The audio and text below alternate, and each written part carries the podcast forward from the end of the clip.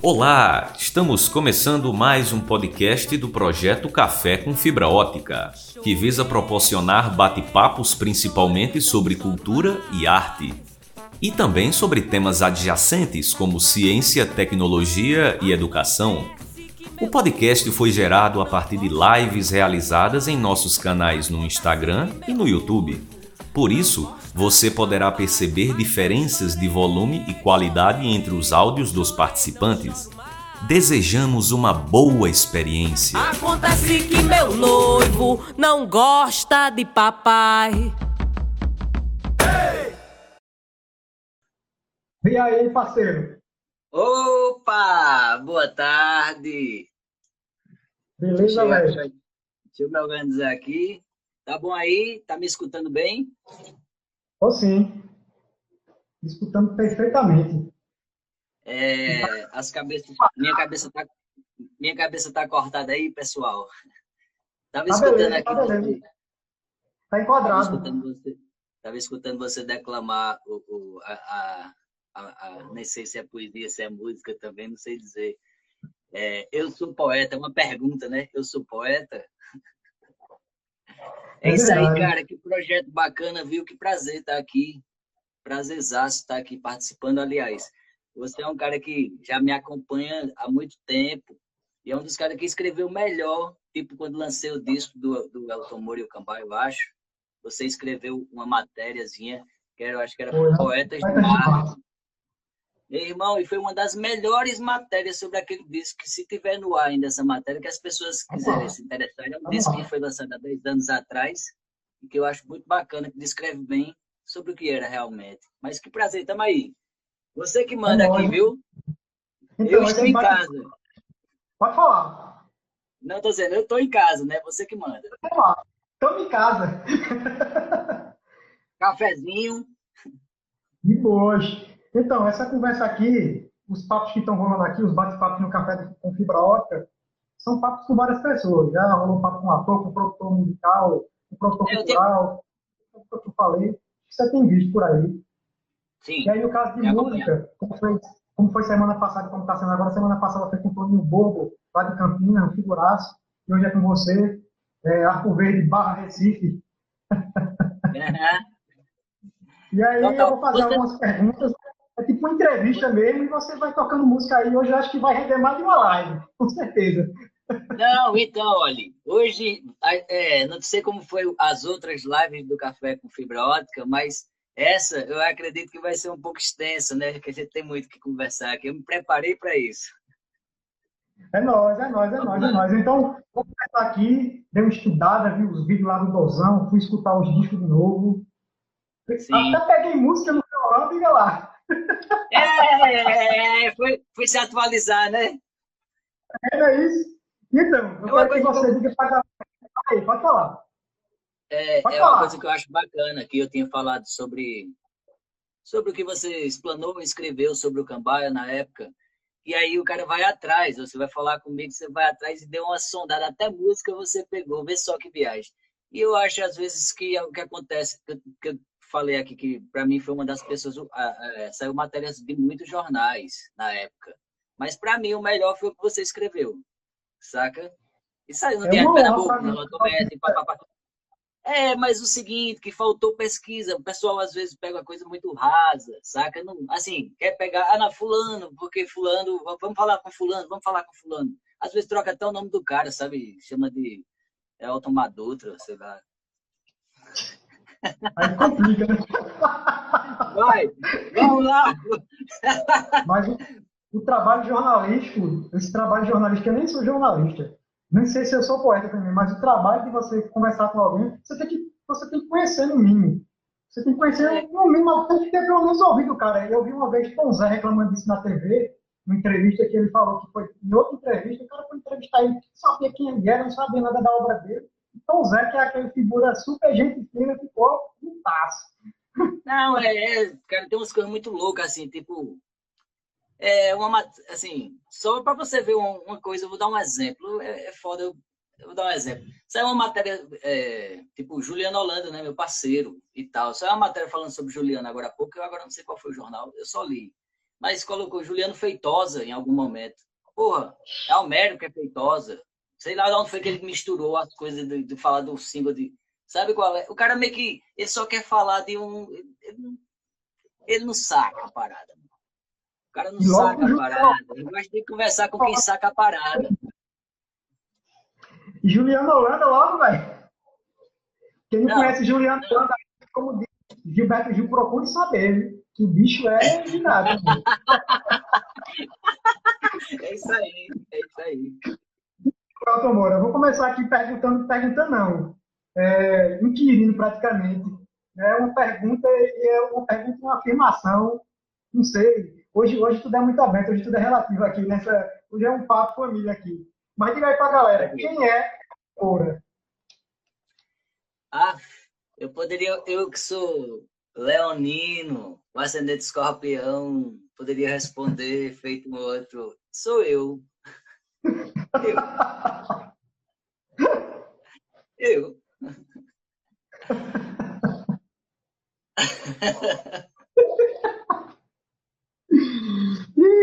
Eu. eu. É igual a música, né? Eu.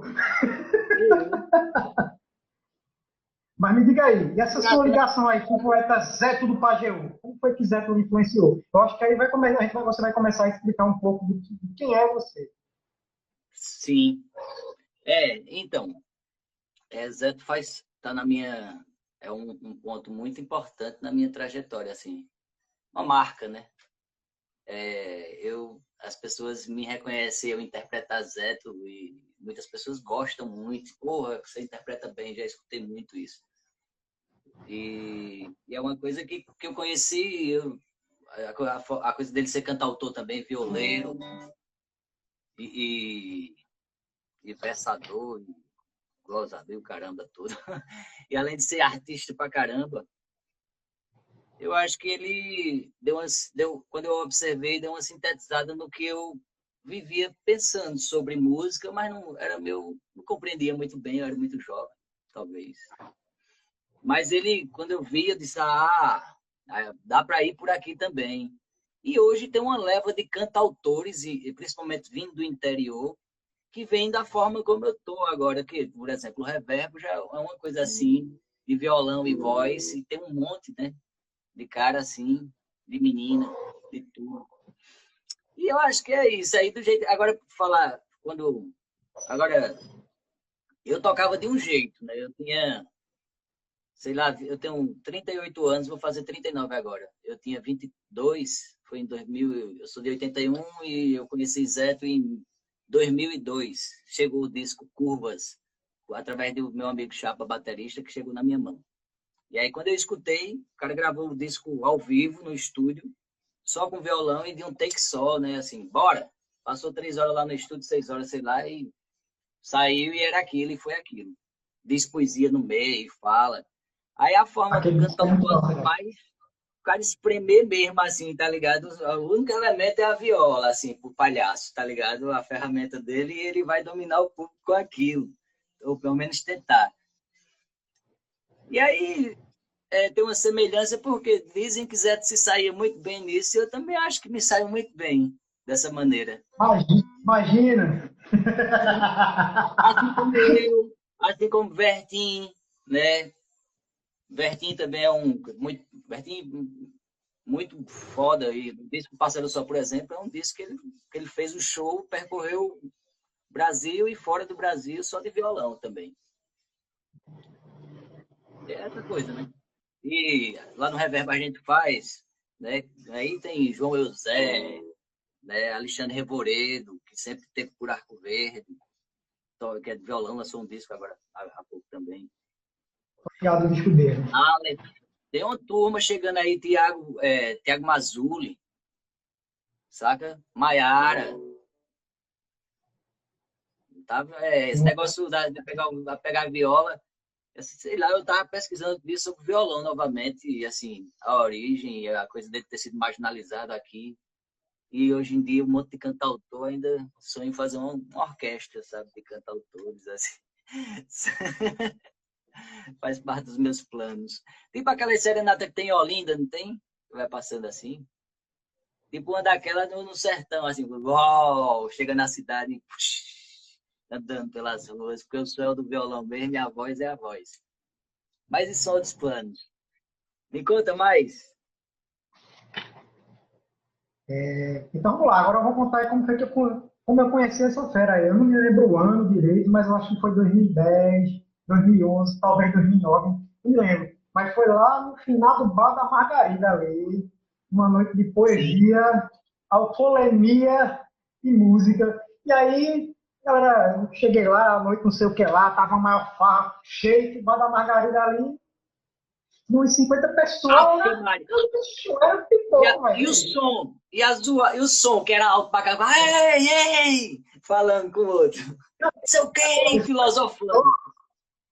50 pessoas, sei que lá, mas era 50 pessoas instigadas, pô. Não é 50 pessoas no WhatsApp, nem com conversa paralela de costa com o artista, não. não. Instigada mesmo, é.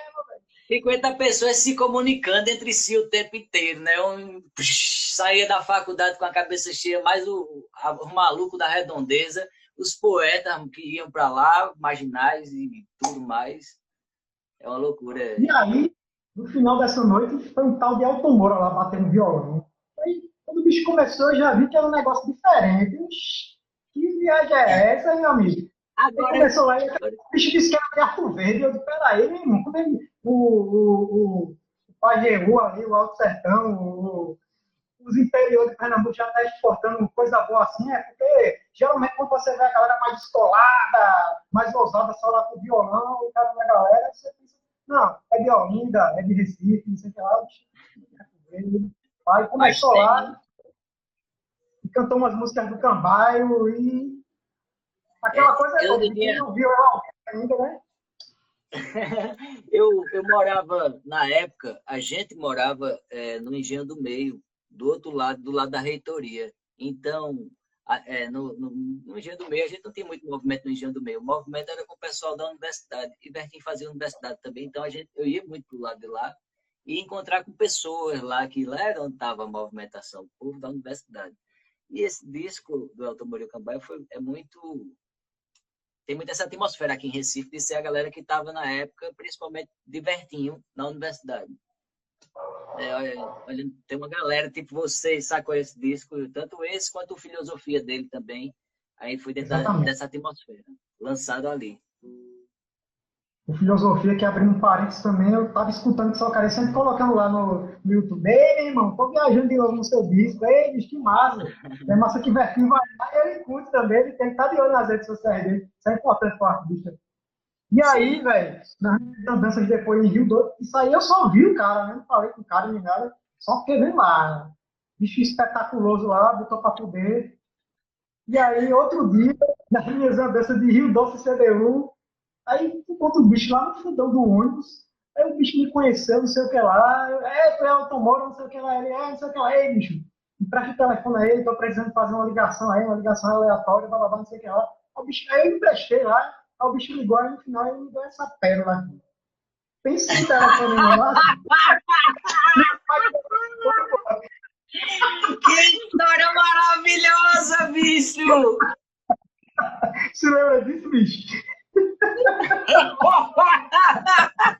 E eu com certeza, bicho, estava indo para. A gente estava indo para Olinda ou vindo para Federal? Estava indo sentido Olinda. Eu estava indo para ver minha filha, eu resolver coisas da minha. Sabe? E minha filha morava em Olinda, né? Eita, que viagem, que coisa mais maravilhosa, que história. Essa história foi linda, é linda, é linda. Porra, que massa. Eu queria, bicho, isso aconteceu com muitos discos desses, né? Esses discos pouquíssimos foram vendidos. A gente deu. Deu mesmo, deu demasiadamente dano. Foram feitos só mil, e quem tem, tem. E além desses mil, foram feitos 200 que o cara não fez. No dia do lançamento, a, a, a acho que era a CD Mix de, de, de, de Recife, não tinha feito, não tinha, não tinha, não estava pronto os discos. No dia do lançamento, eles disseram, não, não ficou pronto não. Aí o meu irmão, eu enlouqueci. Aí enlouqueci lá dentro da CD Mix, aí o cara foi lá e fez mais fez 200. Ele disse, vou fazer 200 aqui em Recife. Não vai ser os que vão vir da Dona Pimenta de Manaus.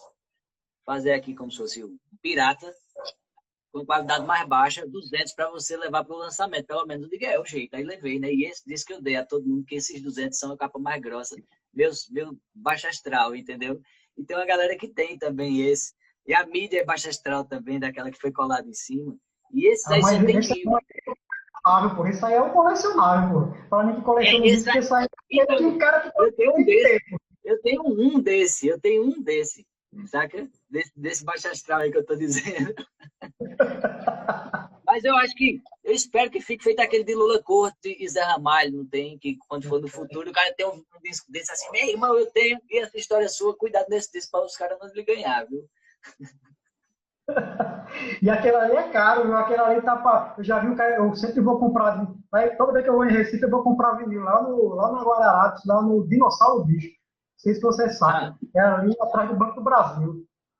Aí eu vou lá e o bicho disse que tinha uma vez, vendeu por 9 mil e disse que, porra, meu irmão, podia ter ganhado mais nesse disco aí. Eu fiquei, é, né? E uma amiga, uma amiga minha, uma, uma amiga minha uma vez tinha um pai Biru, e, e tava, disse, eu vou comprar um sítio, não sei o que, a gente conversando, não sei o que, tem dinheiro para comprar esse sítio? Ela disse, não, mas eu tenho não sei quanto e tem um pai biru. Eu digo, oxe, doido, é uma moeda da boa. Tipo, eu tenho não sei quanto e tem um pai biru.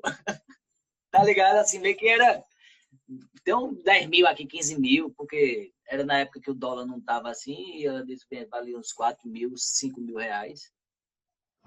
É, mas é isso aí mesmo. Aquilo ali é uma moto com sucos. e uma é. moto cara. É, exato. Mas, então, exato. Falando desse disco aí, né? Foi aqui Elton Moura e o Cambaio. É um disco que tem um título bem engraçado, Maquete Sonora, que é a história, que tem outra história aqui, né? Que é a história do pós-ficcional, que já vai com a história do outro colega lá. Conta essa história aí de pós-ficcionalidade. Rapaz, vê. É essa história é o seguinte, que aí tem tudo a ver com se lançar. Minha carreira pode ser contada a partir desse disco, né? Assim, no sentido que de se tornar um, um cantor profissional nesse sentido. É por isso que esse disco é cheio dessas. Eu sou poeta, sabe? Pós-ficcional. Tem essas ondas assim. Que, meu irmão, quando eu passei antes disso, eu comecei em 2003. Esse disco foi lançado em 2010. Eu passei sete anos penando fazendo, gravando em casas de amigos, gravando de todo jeito, lançando singles, vim aqui em Recife, me inscrevendo em projetos e tal, cultural, bababá.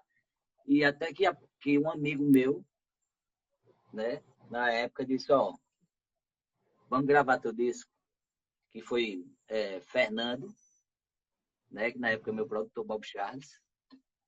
Ele disse, vamos gravar o disco e eu vou botar uma grana tá ligado? O cara, ele tinha uma grana, era envolvido com o movimento artístico, e, mas era médico, tá ligado? Assim, era um cara, um agitador cultural. Aí... Aí a gente aí foi por fábrica. Começou. Aí a gente foi por fábrica aqui, veio por fábrica aqui em Recife. E aí Vertinho já foi o seu Vertinho era o guitarrista, e assim, a gente já chegou para gravar de cima para esse disco, mas a gente não chegou para gravar de cima. Eu já tinha passado sete anos penando. Sabe? E sem poder dizer assim, todo mundo dizia, mas cadê o disco? Eu tocava e tal, mas cadê o disco? Eu dizia, não, tem um single no MySpace, não sei o quê, mas, mas cadê o disco, velho? Não dá para lançar projeto, não dá para fazer nada sem disco. Eu tinha show, eu era instigado do mesmo jeito que sou hoje, ainda, graças a Deus. Hoje é mais fácil, né? Agora com a falência, o, enter, o enterramento das, Não, das, das, das, Para mim, para mim, para mim continua a mesma coisa. Pelo menos hoje em dia eu tenho respeito, que aí eu acho mais importante enquanto artista. Pelo menos entre os artistas me conhecem, me respeitam. Para mim tá, tá ótimo. E até hoje não, não, me, não foi ninguém. Tudo que foi feito, produzido e lançado foi de uma forma independente, independente dos amigos e das parcerias que surgiam. Tipo, a gente se encontra e faz esse programa, amanhã a gente se encontra e faz um filme, sei lá, um livro. E assim a vida da gente artista dessa forma que eu sou segue. Né? Tanto que você pegou esse disco aí em 2009, hoje a gente está conversando que a gente está em 2020 né? Eu lancei mais dois discos, estou produzindo, tô quase tô produzindo é, o disco da dupla, eu e Vertim, né? Com ele, que está já saindo, que é um grande, uma coisa que está me emocionando atualmente, muito. E, isso aí eu vou agora, agora eu não vou acabar mal o leitor do, do, do Toca Disco, agora eu vou derrubar a plataforma Deezer. É, isso aí a gente vai dar, a gente vem, vai o disco está sendo feito de uma forma totalmente como a gente como a gente está querendo, podendo, tudo se soma, não, não tem dificuldades. A gente só está querendo fazer esse disco e fazendo, tá tranquilo, saca? Então, esse disco, mas ele tem, uma, tem um apreço por ele, porque é um disco nosso, novamente, depois de estar, estarmos mais maduros, né? Já, né? É uma coisa para se, se ouvir mesmo. Quem gosta é mínimo interessante. Então, mas, olha, esse disco... aí? Diga aí, diga aí. Sim, o pós-ficcional entra nessa história porque eu estava fazendo a música assim, ó. Acabei de me tornar profissional. Eu tinha composto isso quando eu estava compondo as músicas para o disco. Profissional, acabei de me tornar profissional. Não, é menos um, um, operar, um ambulante na rua. Minha maquete sonora livre no ar. Entendeu? Que agora eu tenho um disco, pá, de gaiola em gaiola, para vocês enquadrar aí. Saca? Aí, nessa brincadeira, aí nessa coisa do pós-ficcional, e eu também sempre tive uma ligação com essa coisa do, do pós-moderno, porque fiquei um tempo no teatro falando sobre isso, na Estação da Cultura, junto com, com Henri Naruna, Joselito, Bavá, Paulinho, Alex Pessoa, de Arco Verde, da estação, da época.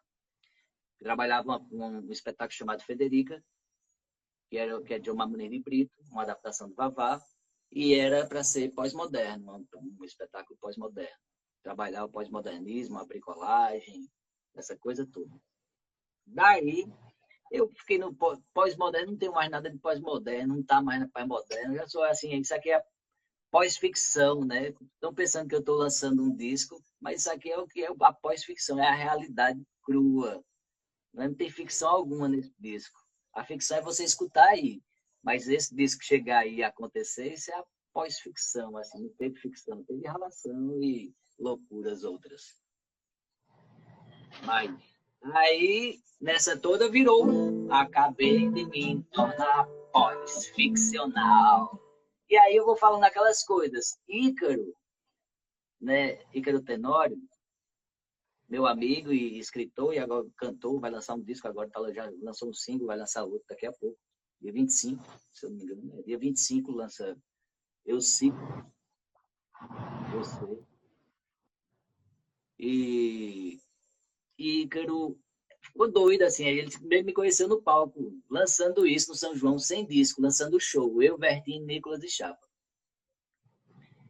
E ele ficou doido, e no final do show veio falar comigo, e ficou tal. E, e aí ele e Bertinho se encontraram na universidade, se aproximaram, ele ficou próximo lá de casa, e esse foi trabalhar na universidade, esse, esse conceito do pós-ficcional. E ele se aprofundou bastante com essa pesquisa ao, a, chegou a tanto de lançou um, um livro chamado Pós-Ficcional.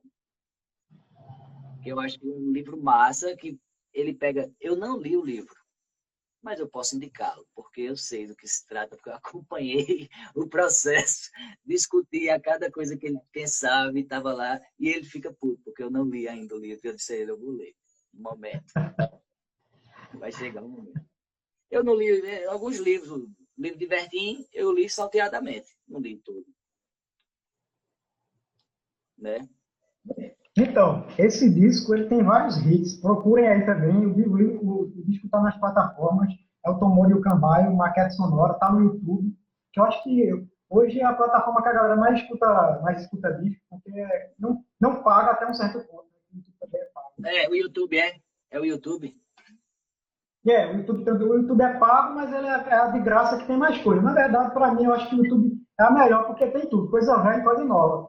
É, plataformas eu, eu, vivo, eu vivo de YouTube. Não, eu vivo, eu vivo de YouTube, sempre vivi de YouTube.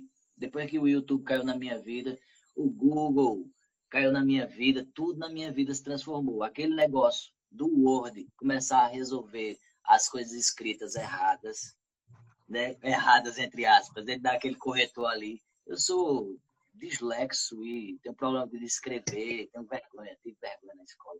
Então aquilo ali me facilitou a escrever. Eu comecei a escrever por causa disso, sabia? escrever minhas próprias canções, assim. Deixa eu só ajustar aqui o meu telefone, que tem uma operadora chata ligando para mim e o áudio ficou baixo. Fala aí, Elton. Oi. Escuta. Deixa eu ver aqui o que foi isso. Só um minutinho para eu ajustar aqui. Agora você pega um fone. Todo mundo, quem é que tá aqui? Deixa eu dar uma olhada no pessoal. Eu, Zé, bora, chegou aí. Os caras estão me sabotando aqui, dessa operadora aqui. Deixa eu botar o fone aqui. Olha, Luna de Cavalho, de Caruaru. Rosa. Aqui. Pronto. Vermelho. Fala aí. Pronto. Agora estou escutando bem. Deixa eu te dizer. Esse disco, então, eu elegi, elegi várias, vários hits, vários hits, vários hits. Mas já que nós falamos de pós-ficcional, sapeca aí pra galera enquanto eu tomo um copo d'água. Tranquilo. Mostra aí teu jogo, tuas armas. Eu, e de certa forma, aquela coisa de quem é Elton Moura, né? Aí eu tenho uma partezinha que a gente não gravou, mas a gente fazia sempre quando a gente tocava, que era. Agora diga que eu sou não eu. Agora diga que eu sou não sou não sou. Agora diga que eu não sou diferente. Eu sou diferente.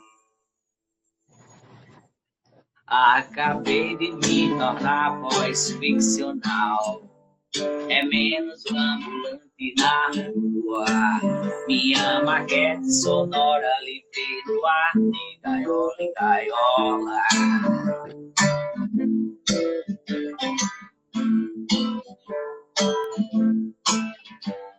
Agora sou voz ficcional. É menos um na rua. Minha maquete sonora do ar de gaiola em gaiola.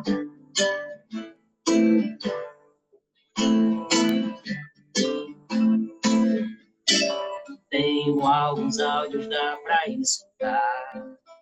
E o meu release sei que fraco ele não tá. A bronca tá na fonte que não dá pra enxergar, pois tem muito reflexo em cadê o olhar.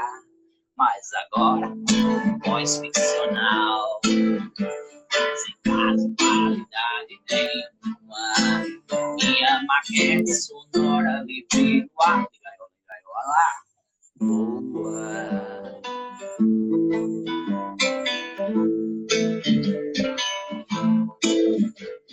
Agora, voz ficcional.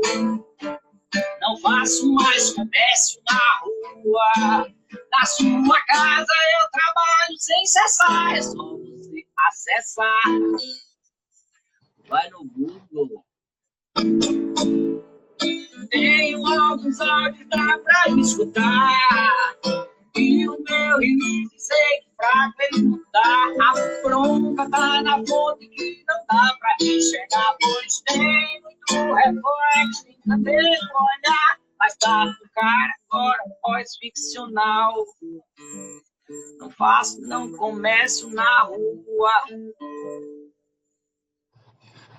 Na sua casa eu trabalho sem cessar.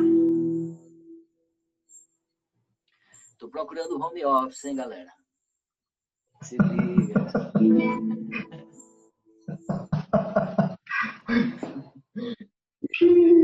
Só você acessa. Elton Moura é com H, hein? Elton é com H. Elton Moura. Viu? Meu e-mail é Elton Moura 1. Eu também estou no Instagram como arroba Elton Moura 1. Eu só não estou nessas plataformas, eu acho que em poucas. Assim, não me espere naquele lá, lá do, do, faz aquele, não. Só nessas que eu disse aqui. Instagram. E a história, A história da câmera, essa música também. Tem uma história de uma câmera aí também, né? A câmera, bicho, eu limei a câmera porque. Eita, bicho, mas tem tudo a ver, meu irmão. Você falou ali, você é um gênio. Porque eu estou com esse celular, eu estou com um celular ótimo, bonito, grande. Em troca desse celular, eu também estou com um cachorro novo aqui, o nome dele é Tony, mas ele chegou agora. Eu vou ficar com tomar de conta do cachorro de uma amiga minha, entendeu? Por um tempo, vou adotar praticamente um novo cachorro, adulto que estava lá com um cachorro no condomínio dela, que estava no cio e escandalizando, ele preso, escandalizando, e a cachorra enlouquecendo e ele escandalizando, escandalizando. Ela pediu, porque ninguém consegue mais nada, ela ia ser expulsa aí. Botei aqui, no, eu moro num sítio, aqui em aldeia, e aí botei ele aqui, aí eu disse, ó, oh, meu celular vai pifar de última hora. Eu tava falando contigo, eu tava sem celular completamente. Então o celular pifou na hora que ela chegou. Impressionantemente, cara. A minha telepatia disse, tudo certo. Não, eu aviso as pessoas. Então, disse, não, bicho, vai acontecer. Porque é uma coisa que eu tenho, eu me concentro. Eu me concentro às vezes. Eu nem toda hora eu tô podendo, mas quando eu me concentro, dá certo. Aí pronto. Aí a coisa da câmera é que antigamente eu ia dizer, não, mas isso era coisa de antigamente, mas não, isso é coisa de agora. Se ela não chega com, a, com o celular, com a câmera, vê. Tenho, tenho alguns áudios, dá para escutar. Câmera fotográfica para as fotos não faltar. E ainda faz uns vídeos, dá pra turma sacar. É foda que é emprestada e eu tenho que entregar. Pra para fora, voz ficcional. Sem prazo, validade nenhuma. Vim da Matrix, tô aqui pra lhe explicar essas linguagens outras. Bora, seu Luiz, Luiz, seu Luiz. Icom, Icom, Icom, seu I.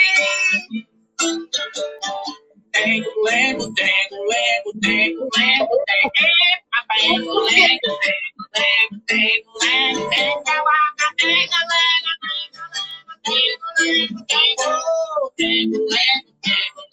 tengo, lego, se com iPod não pode o celular telepatia.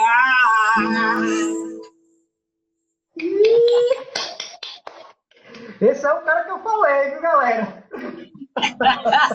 Você é provocador, maestro. Agora, para a gente não perder o fio da moeda, da, da, da meada aqui nesse disco, mande o poema, música, que você também ganhou um prêmio. Quanto o prêmio que você ganhou com Eu Sou Poeta?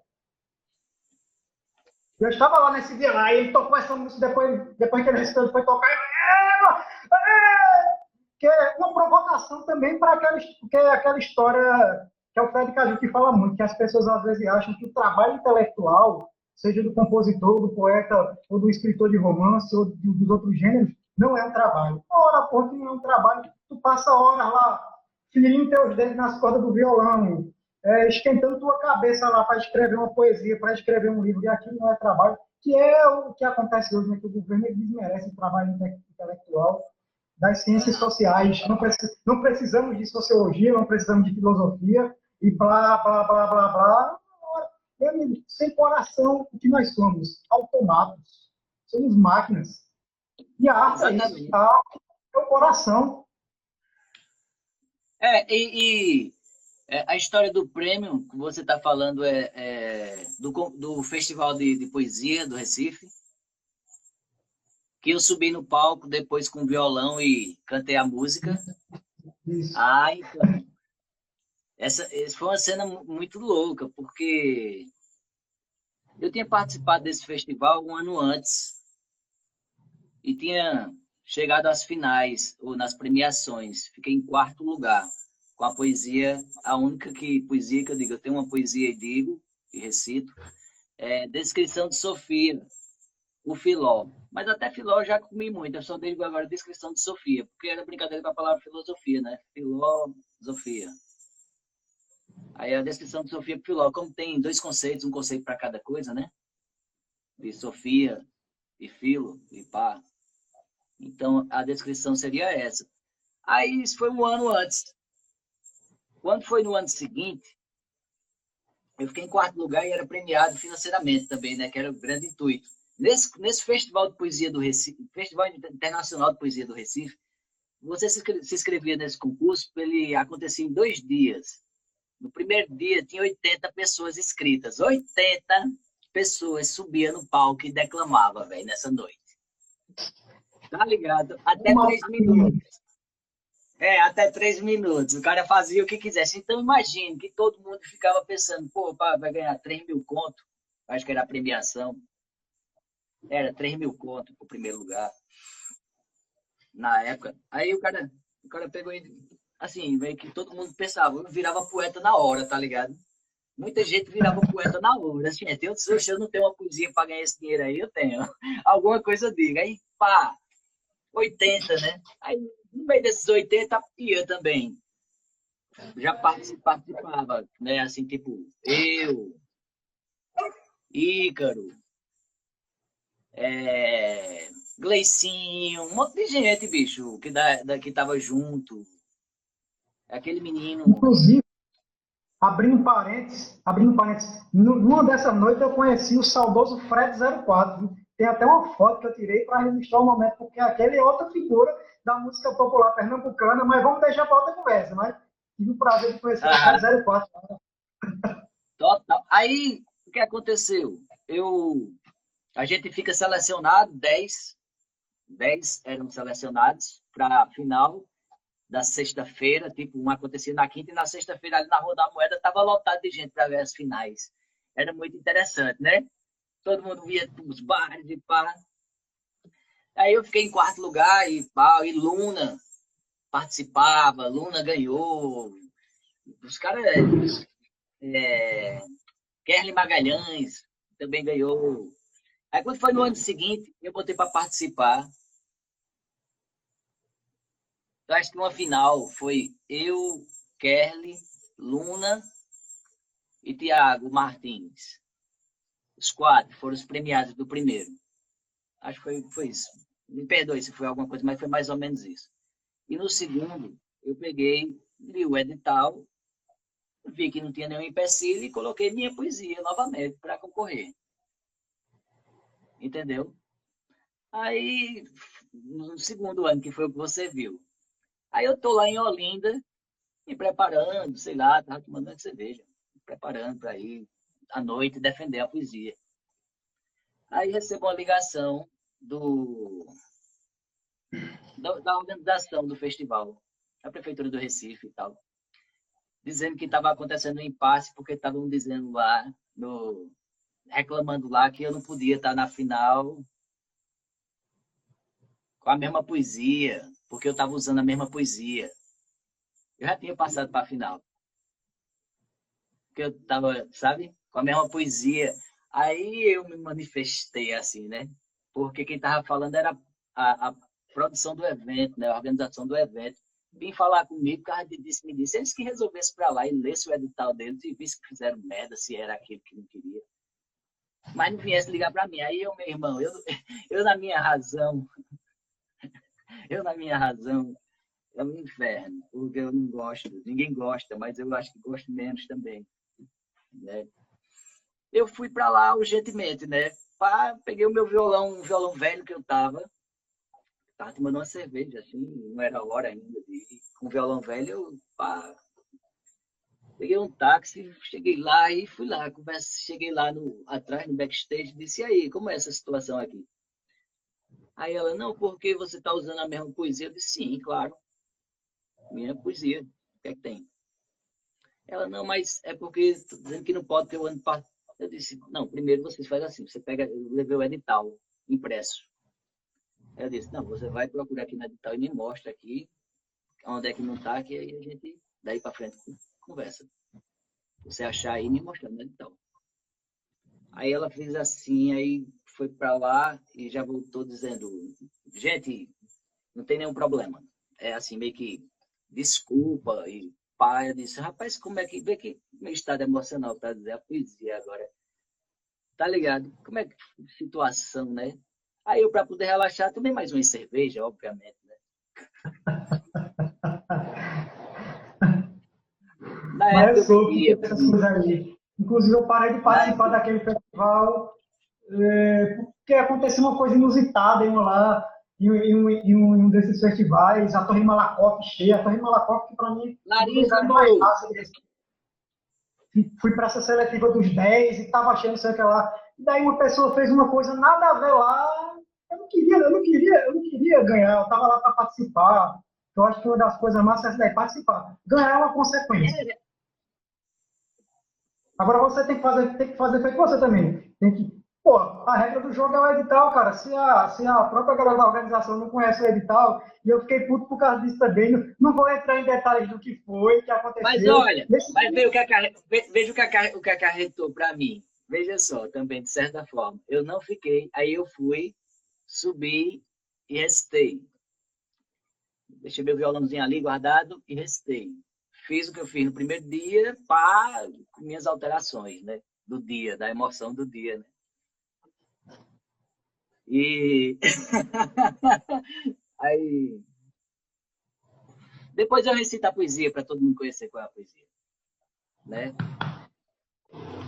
Pois manda aí agora. Eu sou poeta. Para mim, é um, pra mim é um clássico. Para mim, essa música é um clássico. Representa a classe. Aonde eu quero chegar, sabe o que é? Que eu não, a, a, a música eu usei lá, mas não foi a música que me, que me fez ganhar. A música foi a revolta. Entendeu? Foi a Aí quando saiu, é, meio que quando saiu, aí eu desci ali, quando saiu o resultado, pá, em primeiro, em quarto lugar, não sei quem, dos 10, né? Em terceiro lugar, não sei quem. Eu digo, puta que pariu. Não vou entrar nem no quarto, ano passado eu tava em quarto. Uma graninha legal. Por causa desses caras aí, ver que viagem, essa ladainha. Aí, em segundo lugar, Elton Moura. Aí, assim, mas por dentro eu tava pensando, eu sou o primeiro, assim, eu também, eu, tava, eu achava das minhas poesias, eu que viagem, né? O cara também tava meio possuído por uma certa arrogância, né? Provocada.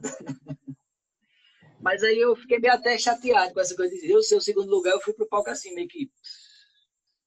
Só não quiseram me dar o primeiro para evitar a confusão. E Vavá Paulino estava como jurado na época e disse, e disse você era para ter você é o primeiro, assim, você era para ter sido o primeiro. Sabe? Contou o ponto de não sei quem aí por conta dessa história, desse trânsito, para não me dar o primeiro. Aí ficou eu em primeiro, Tiago em terceiro, Tiago Martins em terceiro e Carlos Magalhães em primeiro. Eu em segundo. Isso. Mas aí eu fui pro, quando eu fui pro palco, eu fui com meu violãozinho e peguei, o cara tava lá anunciando as coisas, querendo falar de não sei o quê. E Elton Moura, quando eu disse Elton Moura, eu peguei o microfone e. Meu eu aqui tô trabalhando, você pensando que eu sou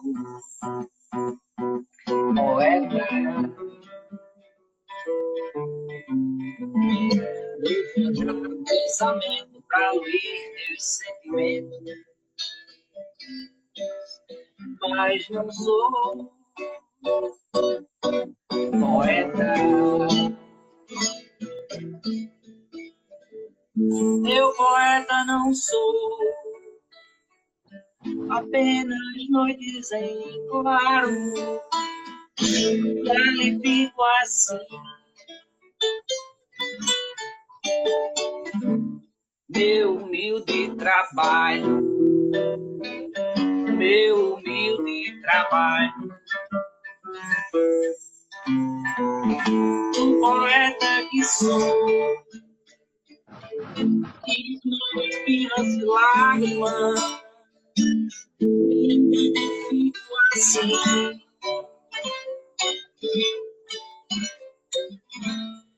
Leptomaníaco das palavras. Cleptomania das palavras.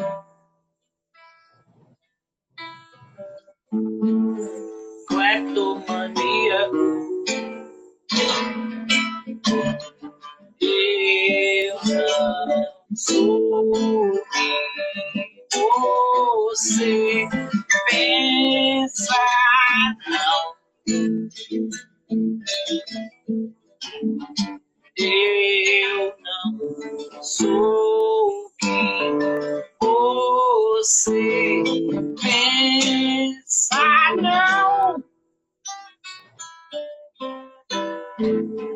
Eu aqui tô trabalhando, você pensando que eu sou poeta. Dali! Eu vou começar outra live agora para não cair por cima da gente aqui. Esse Instagram. É, como é que eu vou dizer aí? Tá acabando, é? Então, galera, volta aí na outra live, que a conversa é muito boa. Não vai caber na live ah, só. É, aí, deixa eu dar um abraço aí, Célio Lima, Rádio, a galera que tá chegando aí. É, é, é, Daniel vai começar outra live aí, a gente continua. Aí, gente. Como diria,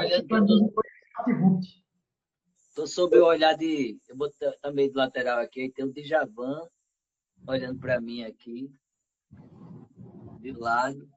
E ao mesmo tempo que ele está do lado de Bob Dylan, olhando para mim de costas, assim, ó, de relance, o Dylan.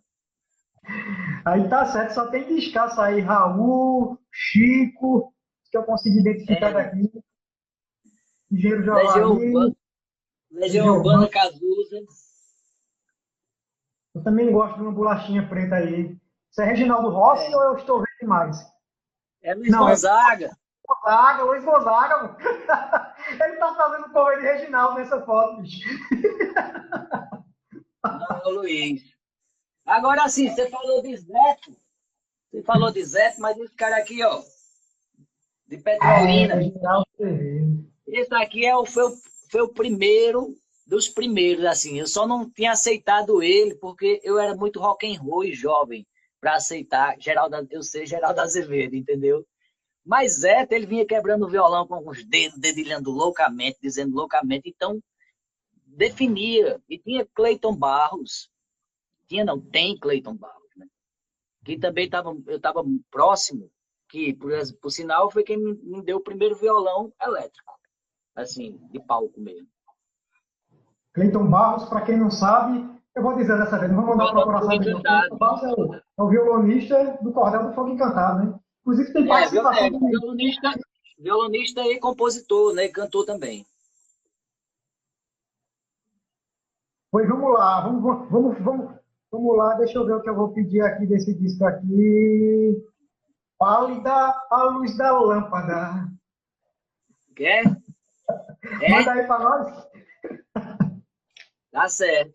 Pálida é, é, é, é, um poema de, de um soneto de Álvares de Azevedo, que e aí foi o deixa eu ver se eu boto mais aqui, eu tenho um toque, aí eu não suporto ver a tela nem um pouquinho troncha, entendeu? Desculpa aí, pessoal, é isso mesmo. Dentro de outras coisas eu tenho um toque. Ó, e, e aí eu musiquei esse soneto porque na época uma namorada me deu foi era aniversário de Álvares de Azevedo quem conhece Álvares de Azevedo tem que procurar, para vou explicar quem é Álvares de Azevedo. Só vou dizer que ele é da, lá do mal do século ali, geração baironiana. E ela me deu um recorte de, do, do, jornal, falando novamente do jornal. Não estou falando mal do jornal, não, viu? Mas um recorte do jornal que o cara estava homenageando Álvares de Azevedo. E aí estava colado um desenhozinho a data e, essa, esse soneto de Álvares, que é pálida. Aí não tem tido, é pálida a luz da lâmpada em alguns lugares. Daí, o soneto naquela métrica escrita que a gente de costume de ser, né? É, quatro e três, né? Não é isso? Quatro linhas e três linhas né? Eu estou doido. É isso. Se não for agora é, mas é isso, é isso mesmo. Está aqui a ah, prova. Olha a prova vindo. Aí, ó. Isso. Isso, 4433. Sei que na, quando foi na, na, na, nas outras duas de três, lá embaixo, ele não tinha espaço para botar na diagramação. Aí ele foi quebrou a frase no meio e jogou lá para baixo, entendeu? De forma que aí desconjuntou tudo. o que seria métrica e escrita e blá blá blá desse, dessa história toda, tá tudo jogado pelos ares. Aí eu vi achei engraçado. Eu, eu, eu, na época eu tava musicando poemas, porque eu não tinha composições autorais. Tava fazendo ainda as minhas, assim, as que eu tava querendo mostrar. E aí eu musiquei esse da forma como eu tava lendo ali também, do jeito que o soneto é, e do jeito que ele fez ali, que, que para mim quebrou. E esses estudiosos, os caras que são cheios de cri-cri-cri, visse aquilo, meu irmão, no jornal, o cara não se ligou. Aí não sei, aí, aí eu peguei e fiz assim, né?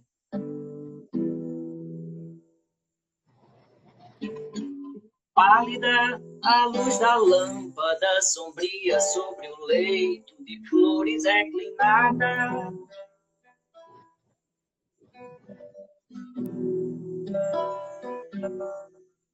Uma lua por noite embalsamada entre as nuvens do amor, ela dormia.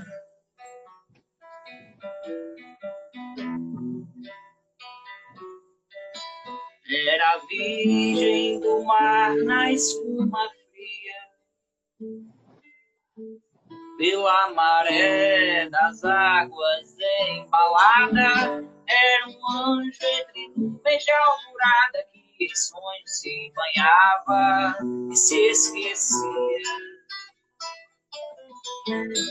Era mais bela o seu palpite negros olhos, as pálpebras se abrindo, formas nuas no leito resvalando. Não te de mim, meu anjo lindo. Por ti as noites eu velei chorando, por ti dos sonhos morrerei sorrindo. E as noites eu velei chorando por dos sonhos, morrerei sorrindo.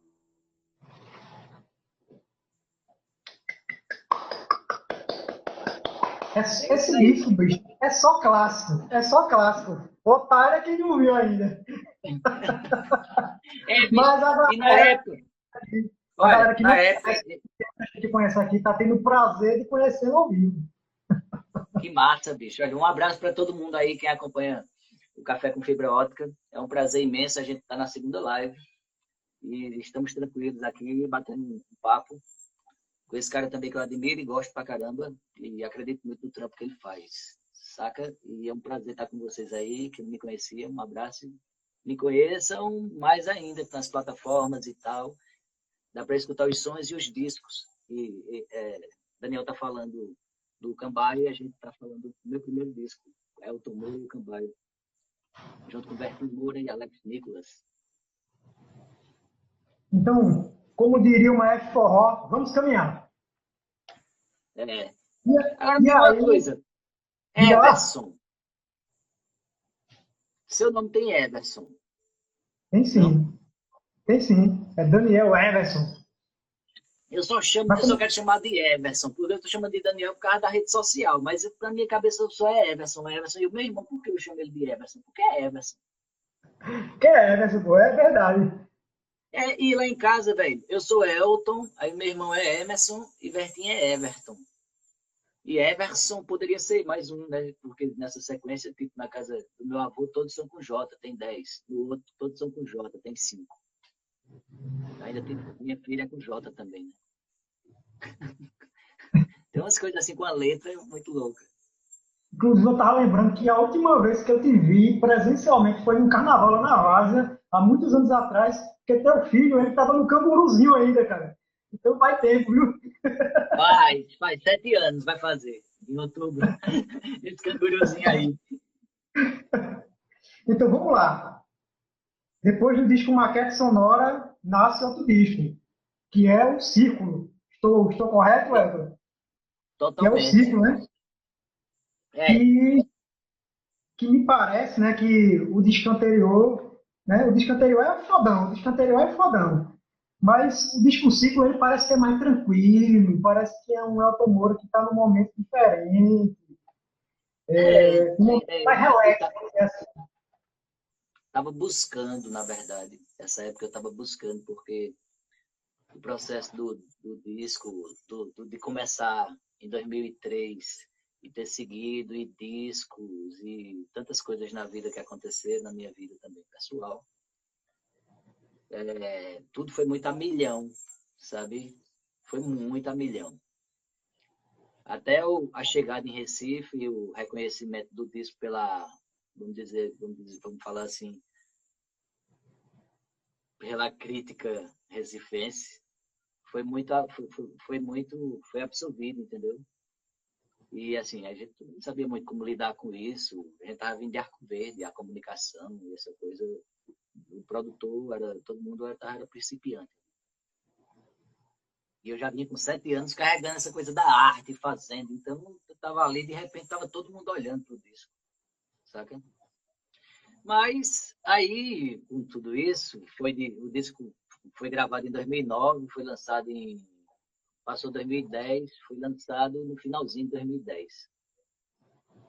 Em, novembro de 2010, 24 de novembro de 2010, isso foi lançado lá no Muda, em Recife. E a banda seguiu até 2014. Foi o último show. Assim, é, da banda no, no Festival Pernambuco Nação Cultural lá em Arco Verde. Foi um show do caralho no coreto e tal. E aí a banda não acabou, ela simplesmente ficou assim como. Entrou no limbo, assim como a gente fala. Saca? E daí eu me casei, eu tenho uma filha, é, me, me separei, me casei novamente, vim morar em aldeia. Estava num processo a banda estava parada, então eu estava em casa me concentrando no que eu estava ali, tentando me sintonizar no planeta, sabe, novamente. Naquela sintonia dos 33 anos ali, pisando no chão, na idade de Cristo. E aí surgiu esse disco, né, que foi surgindo, que é para ir acalmando mesmo, acho que para chegar no que a gente vai chegar agora, com esse disco que eu e Bertin estamos fazendo. Né? Saca? E aí é, é muito bacana, velho, assim, o, o processo do reconhecimento. Então, esse disco círculo, ele, é, ele marca bem um respiro na minha carreira, sabe? Um momento de respirar para retomar, como vou retomar, e espero da forma que está sendo, que está ótima, está linda. E é assim que eu estou gostando. Eu estou me adorando, ficando coroa. me adorando, me adorando. Eu estou nesse Mas caminho é também. É, é, não tem escolha, né? Ou você aceita, aceita e aceita, como disse Siba, aceita e aceita. Deixa eu ajeitar um pouquinho essa luz, tá batendo no meu. Aí. Mas é isso. E aí, vamos, vamos escutar um outro círculo? Do círculo, pronto, do círculo eu escutei muito o círculo, inclusive, é, vamos propagar a propaganda do bem aqui. No círculo você fez uma parceria com a Dozão Produções, não é isso? E tem uns vídeos Sim. massa que foi no Sesc Arraial, né? Que Foi. É, muito do caralho, velho. Muito do caralho, velho. Conta aí. Eu vou lançar. Então, é, quando eu lancei o círculo, quando eu comecei a fazer o círculo, a pré-produção, já estava meio pronto, e aí cruzei com a, com a Dozão, já, já vinha cruzado porque eram meus amigos, Alex e Elaine. E aí eles começaram a produzir aquilo e a gente vivia muito junto, e Alex tocava na banda, então eles começaram a pegar para produzir a coisa. Né? Ficava a coisa da, da, produção, da produção executiva. E aí acabou que a gente fez o, o, esse show de lançamento no Sesc, lá na, é, no Sesc Arraial, que foi por um projeto do Sesc, do Sesc Santa Rita com o Teatro Arraial. E aí a gente fez, e aí teve a sorte de conseguir tudo numa grande brodagem, porque tipo assim, a gente tinha 1.200 reais, saca? E a gente gravou, filmou, botou no jornal. A gente fez muito com aquilo ali, velho, com 1.200 conto naquele dia que a gente saiu para fazer aquilo ali. Só foi uma vez que a gente saiu. Se a gente sair sempre assim, a gente. Mas é muita guerra, velho. É muita guerra, dá muito trabalho. Assim, você se desgasta, você vai falar com muita gente, sabe? Se você tiver grana, quem tem grana diz assim, não, quanto é? Liga aí e paga. Não, a gente trabalha com, assim, com parceiros, feito... E aí, Everson para, vamos fazer aquilo, tu tem como me ajudar aí quando eu chegar aí, não sei aonde. E assim vai trocando. Tu precisa de uma coisa e a gente vai trocando. É, era para ser assim no normal, né? Mas. Infelizmente. É, era, ia ficar mais justo, mais sincero, né? Porque. Mas, ó. E aí, quando a gente gravou aquele disco ali, ficou para lançar o disco. É, o físico. Né? E depois, para lançar o disco físico, já estava marcado. Eu, escolhemos algumas músicas daquele e do que, tinha, do que eu vinha gravando na pré-produção, que eram os de estúdio, que é do, do Círculo, e do Círculo ao vivo. Os dois eram juntos e ia lançar junto com a Dosão. Mas no, no, no meio da, do processo todo, não, não, rolou. Não rolou, e aí eu fui para o sítio em Arco Verde, e lá do sítio da, da, da minha família, né, eu fiquei lá maturando e resolvi lançar o EP separado e depois lançar um disco ao vivo, que era o que eu tinha. Né? E já estava todo aquele projeto. E aí a Dozão estava lançando, fazendo a publicidade lançou aqueles vídeos. Mas eu vou, estou fazendo uma reedição e vou lançar o show inteiro, o, o filme inteiro daquele show. Entendeu? o filme inteiro, porque o que está no, no Spotify tem uns cortes, que eu tirei algumas músicas. Vou lançar, vou lançar inteirão para a galera ver o cruzão mesmo porque é o que tem para hoje, né? Aliás, as filmagens ficaram muito massa, a galera usou uma câmera olho de peixe, é um negócio massa, velho. Meu irmão, ali quem fez aquele negócio todo ali foi o Irá, da TV, da TV Pernambuco. O Irá foi o cara, assim, ainda bem que o Irá tava, porque o Irá pensou a coisa e foi ele que montou, sabe? a TV, TVPE chegou junto, e aí essa parceria que já vende muitos. Quando a gente lançou o Automóvel Cambaio, a TVPE Pernambuco chegou junto. Filmou, fez um, tem até uma entrevista com, com Tila. Exatamente. Sua filhinha lá batendo a craquete. É, então, tem outras coisas. Tem coisa. Tem material que só na internet, viu? Assim, eu acho que tem. É porque a gente fica assim, aquele apego, ah, não é um material mais organizado, mais não sei o quê, mas é desse jeito que a gente faz essas coisas. Eu adoro também fazer isso, eu só queria não passar por perrengues mínimos, assim, sabe? E às vezes eu passo, às vezes isso me estressa, mas o resto não, eu adoro pregar meus negócios na parede, ligar minha luz, varrer o canto. Eu gosto disso. Pois toque pra gente singela aí, que eu fiquei brigando pra pegar a música essa semana aqui e só tá, tá, tá. Mas saiu, mas pegou. Saiu, agora a letra, a letra parece fácil, mas não é. A letra não é nada fácil. Eu nunca sei a letra, velho. Eu nunca sei a letra assim, do jeito que ela tá cantada no, no, pela banda naquele jeito. Eu sempre, porque as trocas são muitas, e aí eu, no dia que eu gravei, eu gravei sem ler. É, a letra é e... é complicada. É, pois é, e, antes de lançar tudo, eu lancei um single, né? Que, tem um, que é um single singela. E aí, lá no meu SoundCloud, aquele antigão, tem outra música lá, meio essas mais, mais lo-fi. E é, daqui a pouco a gente chega no outro disco, eu estava esquecido que eu lancei um disco esse ano. Foi não disco, não, Drive.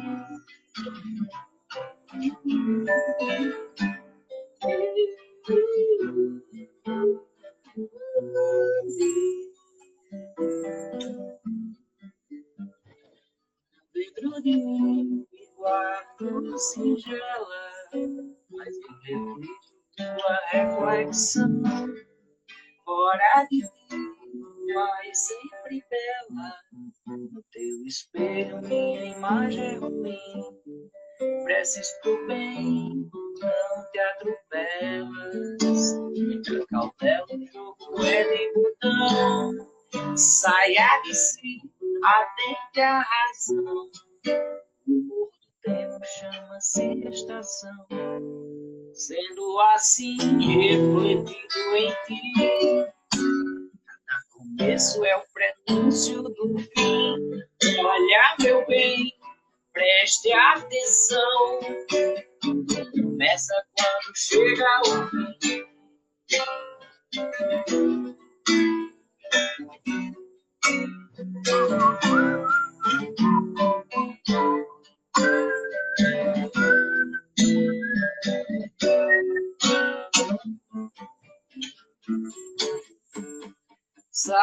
Si, atente à razão. Não é enigma, é uma reflexão. Dentro de mim te guardo singela. No teu espelho, minha imagem é ruim. Sendo assim, muito cautela, jogo é de botão. Olha, meu bem, preste atenção. Cada começo é o preciso do fim.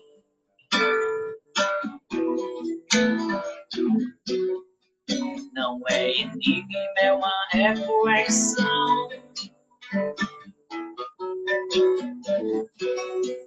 Tudo começa quando chega o fim.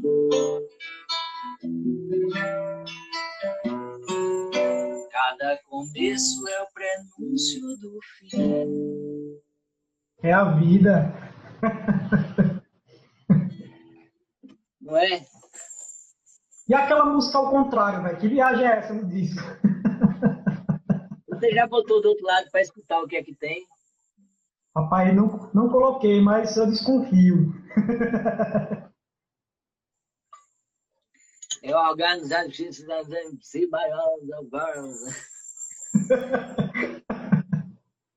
É, bora Caio.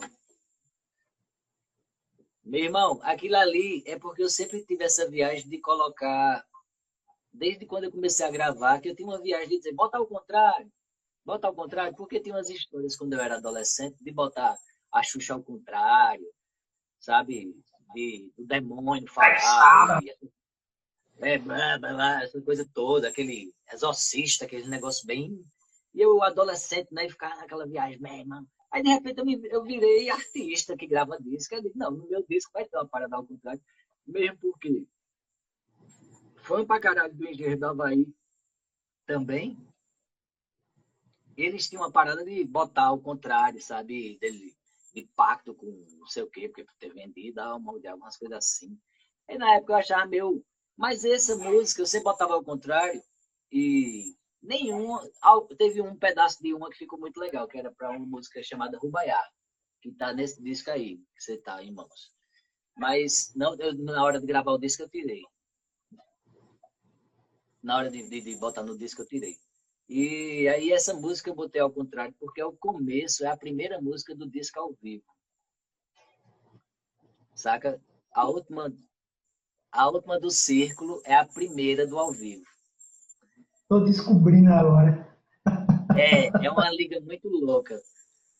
Aí o que acontece? Mas sendo que ela, ao contrário, parece, ficou parecendo uma, uma oração, um mantra, Exatamente. um negócio, e é muito profundo. Ela muda, ela ficou muito bem ao contrário. Ela virou uma, uma música, um tipo de música diferente mesmo. Ela ficou bem.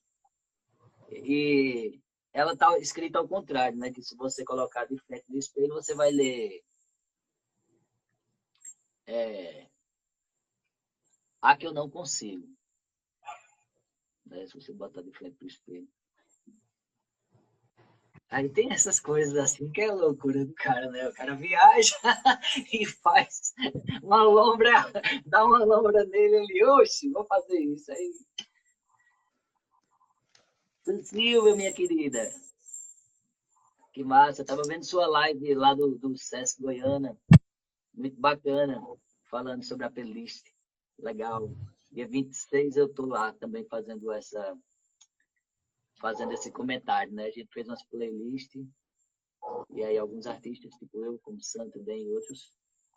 E aí a gente tem uma live e a gente vai conversando e falando sobre as músicas que influenciaram e tal.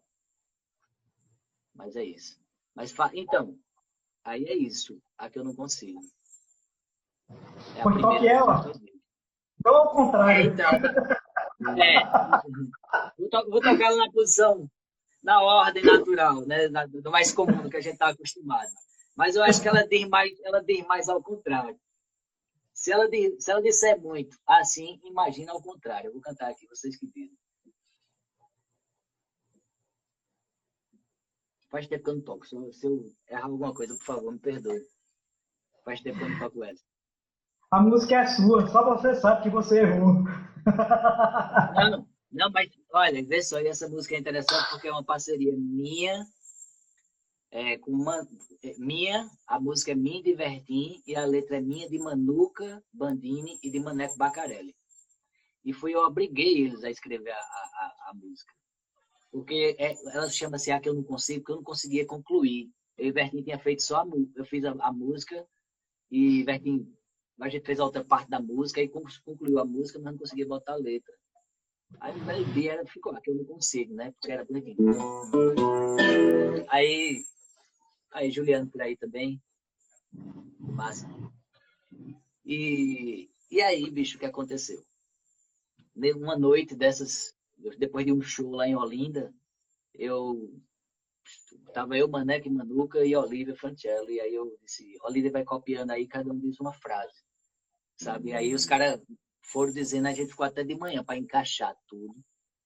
E ele, Manduca, querendo ir dormir, eu dizendo, não, só falta um pedaço. E ele foi dormir faltando um pedacinho, eu ajeitei e levei para casa. Aí deu uma editadazinha assim para encaixar melhor, porque tava todo mundo cheio dos. E virou essa música, assim, que é o cheio de... E aí, vamos lá, vamos lá, vamos lá. Eu já tentei, não consigo fazer outra canção pra dizer de você tradução acho que já não há. Minha leitura solta grave no ar, sonora assim dentro agudo em mim. Não configura, não se chega um fim. E sendo assim, sem mais nada dizer, o tempo escreve, eu espero ver. Mas se agora chegou hora de se esclarecer, muito pouco a lhe dizer, serei breve. Se os meus olhos me deixam falar, serei breve mais demora o que há de chegar. Difícil de ser.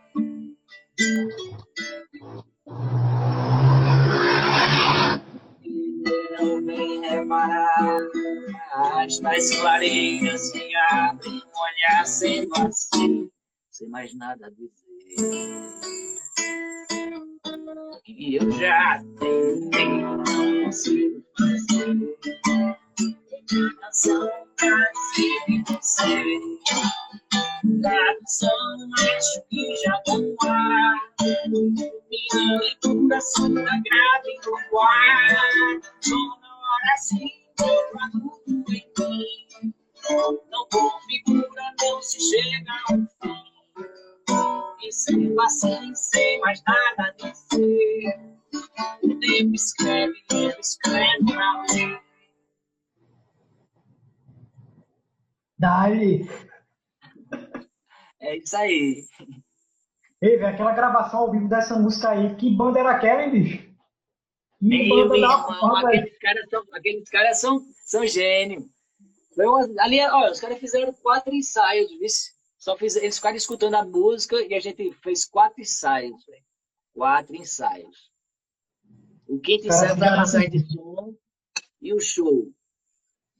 Porque ali era Daniel Rangel na guitarra e Marcelo Rangel na bateria, os dois irmãos, né, que também são da Ca- eram da, da Capora. E tem a coisa que eles fazem com as músicas dos Beatles, em ritmo de forró e tal. Eu esqueci agora como é o nome do, do projeto, que é muito legal. Que é ele, os dois irmãos e o pai. É, é Valdemar Rangel, da Rádio Tropical. Grande mestre. E aí, e junto com o Tiago Duplicata, da, da banda Eu e a Duplicata, que é ele o irmão dele também. Era todos os caras de irmão, assim. O único que, que tava sem meu irmão era eu, né? Que Bertinho não tava também, né? E aí, mas aí, aí tava Alex Guterres cobrindo uma parte do que Bertin faz quando, quando nos meus shows, quando ele tá, e quando a gente trabalha dessa, dessa maneira. A gente consegue. E a Alex fez isso, fazer uma direção de palco, porque você tá ali para cantar e para organizar tudo. Os caras são monstros nisso, assim, porque eu digo porque faz, quando se concentra, faz. Né? O cara vai cantar e ele produz a geral. Eu fico um pouco falho nessa condução inteira. Mas aí com o Bertinho eu fico mais, fico mais forte. E nesse tempo eu estava com o Alex, que estava cobrindo essa coisa, e além mais era meu produtor, né? Da Dozão. Ele fez junto comigo a direção musical. Tô ligado aí nessa parceria. É. E aí, bicho, foi aquela banda, Alex Guterres com uma sanfona meio que brinquedo, um acordeãozinho, e um ukulele com corda de aço, e eu usando um slide, com, com os pedal, para tirar um som muito louco. Daniel, que na época o nome dele estava ao contrário, que era Daniel Legner. Ele botou o nome dele um tempo ao contrário, Legner. Ele, tava, ele toca muito, e a guitarra dele é uma guitarrinha, velho. Assim, ele disse, ó, oh, velho, você tem guitarrinha, guitarrinha de gosto mesmo, assim, não guitarra, mas o som que ele tem é, é, louco, aquele som ali. E Tiago Duplicado é uma precisão ele pegou muito rápido. Aí foi o que fechou. Marcelo, acostumado a tocar com, com, com gig e tal, muito feeling. E aí, meu irmão, foi aquela coisa que foi. E aí foi massa porque ficou o registro, né? Com certeza. O, re, o registro é muito importante. A memória, que afinal é a meu, memória que é um do, a memória que não é só um dos meus conteúdos de trabalho, como é o seu também, música é memória, poesia é memória. E registrar, bicho, é, é poderoso. Inclusive, aqui vou fazer a merchandising do meu próprio trabalho agora aqui, aproveitando. Sábado estreia meu primeiro documentário, Saga Insana, contando a história de 30 anos da banda Conspiração Apocalipse, uma das primeiras bandas de rock do interior da Paraíba. Nasceu lá no começo dos anos 80, no finalzinho dos anos 80, e ficou muito massa. Demorei só três anos fazendo. Ah, a gente vai ter muita coisa a conversar, porque esse trabalho de, de, de, desse, desse reavivamento dessa memória local é uma coisa que tem muito interessado a gente, eu e quem está perto de mim. É, e eu tô, eu como sou de Arco Verde, né? Tenho todo, tem, tantas histórias, tantas bandas e tantos caras, tantos artistas em Arco Verde, assim, assim, vocês conhecem, vocês assim conhecem muito pouco, velho. Lá em Arco Verde tem muita gente bacana, meio que como se lá tivesse, é, assim, na minha época de, de, de, começo, né, quando eu cheguei lá e comecei minhas artes lá, o Cordel não estava mais lá. O Cordel estava em São Paulo já. Né, mas a efervescência existia e assim, era muita gente como se a gente não precisasse de mais nada, saca? Não tinha nem pra, não dava nem para estar Chico Buarque, assim, para relaxar, mas não ficava procurando nada, não, porque lá estava tudo, a gente só queria fazer o que estava ali, tentar uma reprodução melhor e refazer, sabe, para chegar nisso. É então, esse trabalho de, de, de, desse, não sei se resgate é uma palavra bacana, mas de reavivamento da memória, eu acho, estou achando o que a gente precisa fazer sabe? Para não ficar querendo alcançar determinadas mídias grandes, não sei o quê. Não, é botar a coisa em dia. Começando né, pela sua casa, vamos botar a coisa em dia. O que, é que a gente queria que tivesse, que não tem? Se tivesse um, quer um filme, quer o quê? Um disco, quer o quê sobre isso, né? Eu acho que precisa desse, dessa coisa. E mesmo porque as mídias, tá, essas grandes mídias, não sei o que, tá cada vez mais uma furada, né? A gente tá usando aqui o Instagram, não sei até quando, não sei como é que vai ficar isso, não. Não sei eu acho que vai ficar, talvez a gente comece a criar nossos próprios aplicativos locais e regionais para se comunicar só, sabe, com fulano que está ali. Tu tá em que cidade aí? Estou em Cajazeiras, Paraíba, no final da Paraíba. Estou aqui. Veja, eu, estou em, eu, eu, digo que eu estou em terra de ninguém brincando, eu estou na fronteira com o Rio Grande do Norte, com o Ceará e com Pernambuco, de certa forma. Porque a gente viaja é, cento, cento e poucos quilômetros aqui e chega em Salgueiro. É mesmo? E, e para Fortaleza, dá quanto? Agora para Fortaleza dá um mói, porque eu estou pertinho de Ju... tô pertinho de Juazeiro, mas é mais perto do que Recife. Certo. Mas falando ainda de Arco Verde, deixa eu pegar uma coisa rapidinho na estante do lado aqui para eu mostrar. Vá, vá sim. Então, lá em Arco Verde tem uma coisa que é o, o coco raízes, né? Lula Calixto, aquela coisa toda. É, e aí, Lula Calixto. E aí eu sempre fui apaixonado por coco, e foi daí que nasceu o primeiro CD com o grupo Coco Dona Zefinha, o qual eu sou uma das pessoas que encabeça, totalmente inspirado no Coco Raiz de Arco Verde. E aí começa... Massa, cara! e onde é que tem esse disco para escutar?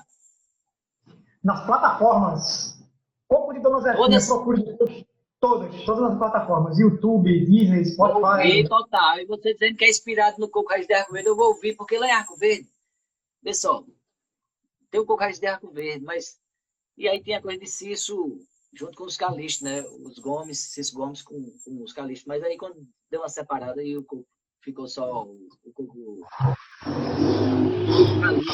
O só o Coco de Arco Verde e o Cis Gomes é, fez o coco trupé. Tem o coco trupé. E desses cocos, velho, eu vi um coco, não sei qual é, se é aliança, meu Deus do céu, agora falhou, esqueci, mas que estava fazendo 15 anos. Um coco, sabe, de jovem lá, já vai fazer 15 anos. Os caras não são mais jovens, não, os caras são da minha idade já. Tá ligado? E aí, tem muitos cocos, velho. Muitos, velho. Tem muitos. Arco tá, tem muito, velho. A galera é organizada, assim, sabe? Fica até um buraco meio que. É isso, que é, também não, a gente não, só tem coco lá, tem muitas outras coisas. E as outras coisas precisam ter uma exceção. A cultura, de certa forma, pop, ela precisa ter um espaço.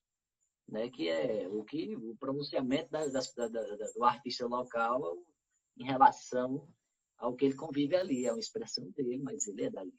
Independente se ele toca rock porque tem... o movimento de rock era muito bombado. Na época do Coco do Cordel, tinha um movimento de rock muito bombado, mais bombado do que todos os movimentos. porque era um movimento que acontecia, era um praça caos. Não tinha dinheiro, e o cara do som, que era velho um som bom, botava botava um palco, vinha a galera de Garanhuns, de Pesqueira, de todo canto, as bandas, e acontecia um negócio muito louco, entendeu? E aí eu acho que. Mas era um local, por isso que eu digo que futuramente talvez um aplicativo ou coisa desse tipo. Se o cara só ligar para ficar aquela coisa mais. Concentrar mais em casa, sabe? Dentro da gente. É, se concentrar mais na gente, assim, né? Qual foi essa maior saudade que eu senti nessa quarentena, assim? Eu, eu fiquei muita saudade de coisas do, coisas do passado. Não de coisas de agora, assim. Mas de, porra, como era bom em Arco Verde, eu sabe? E sabendo que tal, e tem movimento lá. Igual tem aqui em Recife. A vida de quem é do interior e mora aqui em Recife, às vezes fica é complicada, de certa forma. Principalmente o cara que é músico, né? Aqui em Recife não tem notícia. Qual é o músico que vive ganhando dinheiro e se mantendo aqui, e assim, desses músicos? Se não tiver um auxílio, uma... é uma real, né? A galera, às vezes, é, existe essa propaganda, a mídia, a cena, mas existe o bujão de gás também, tá ligado? O aluguel. Exatamente, exatamente. Mas, mas eu acho massa que falando nessa coisa de existe bujão de gás, aluguel, que é, é, que é aquela história que a galera às vezes não quer, que é, que é foda, é foda. Como você falou, do Cambaio você, Delta Mori, o Cambaio, maquete sonora, você distribui muito discos. Às vezes eu faço isso com meus livros também, já estou no terceiro livro, já estou construindo um quarto, estou falando do terceiro livro só, né? Porque eu já estou figurando aí, não sei, não sei, uma, uma boa dúzia de livros aí, mas é foda essa história de, assim, você, você dá um presente para uma pessoa que você quer, beleza, mas daí o cara achar que você, que o seu trabalho, como eu falei, o seu trabalho intelectual, o seu trabalho artístico tem que ser jogado às baratas, que se foda, velho. Eu prefiro ficar com o meu livro mofando aqui do que dar a qualquer sujeito safado. Agora, claro, tem as, pessoas, tem as pessoas que eu faço questão de dar. Tem, tem gente que eu não quero vender, não. Eu quero que eu quero dar o livro. Porque eu sei que ela vai é. ler, porque eu sei que ela me valoriza, porque eu sei que ela vai ajudar a divulgar aquilo. Irmão, olha, vou te dizer assim, eu, a gente deu muito, agora a gente deu. A gente não deu de bobeira, não, sabe? Porque a gente andava muito. Eu, Vertim, quem tem o disso, né? Eu, eu e Vertim, acho que. É, nossas pessoas de casa, assim. A gente andava, mas a gente cruzava. Tipo, eu dei muito a taxista eu vinha conversando com ele, trocava ideia, mostrava o disco, escutava o disco do carro e deixava o disco lá, é, sabe? Eu dei muita taxista nessa época. Cara, meu amigo, né? Eu dei muita taxista. Calma, o disco. Não, calma. Elton Moura e o Cambaio.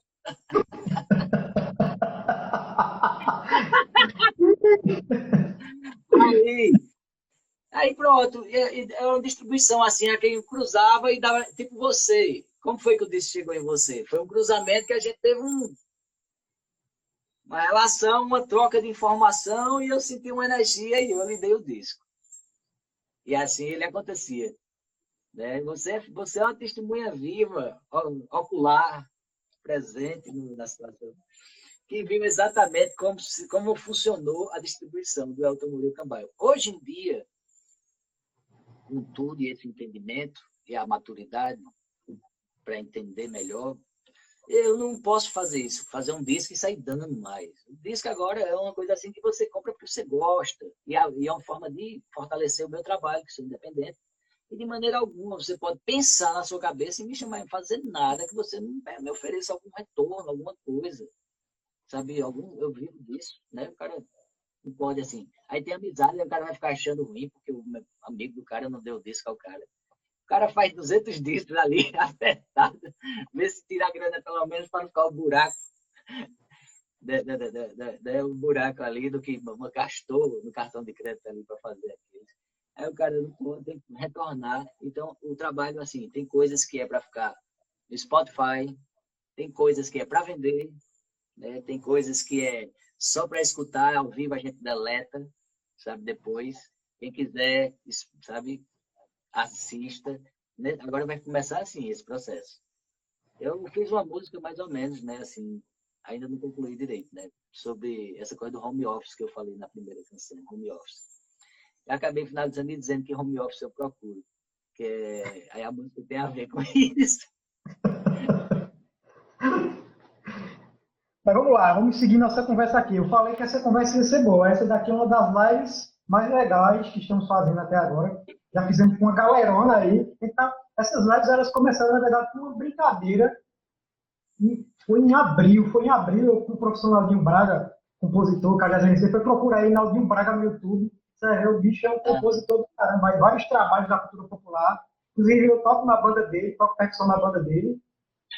E o que é que acontece? O Naldinho, porra, essa porra de quarentena tá fudendo com a gente. Vamos, vamos, vamos, vamos arranjar um jeito aí de conversar com a galera que a gente gosta.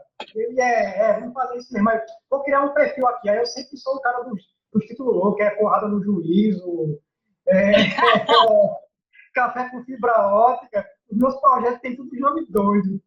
E aí, até com fibra ótica, vamos fazer. Aí, aí um fez a arte, aí o outro chamou não sei quem, aí chama o cara, aí começamos a, começamos a conversar. Comecei conversando com ele, inclusive.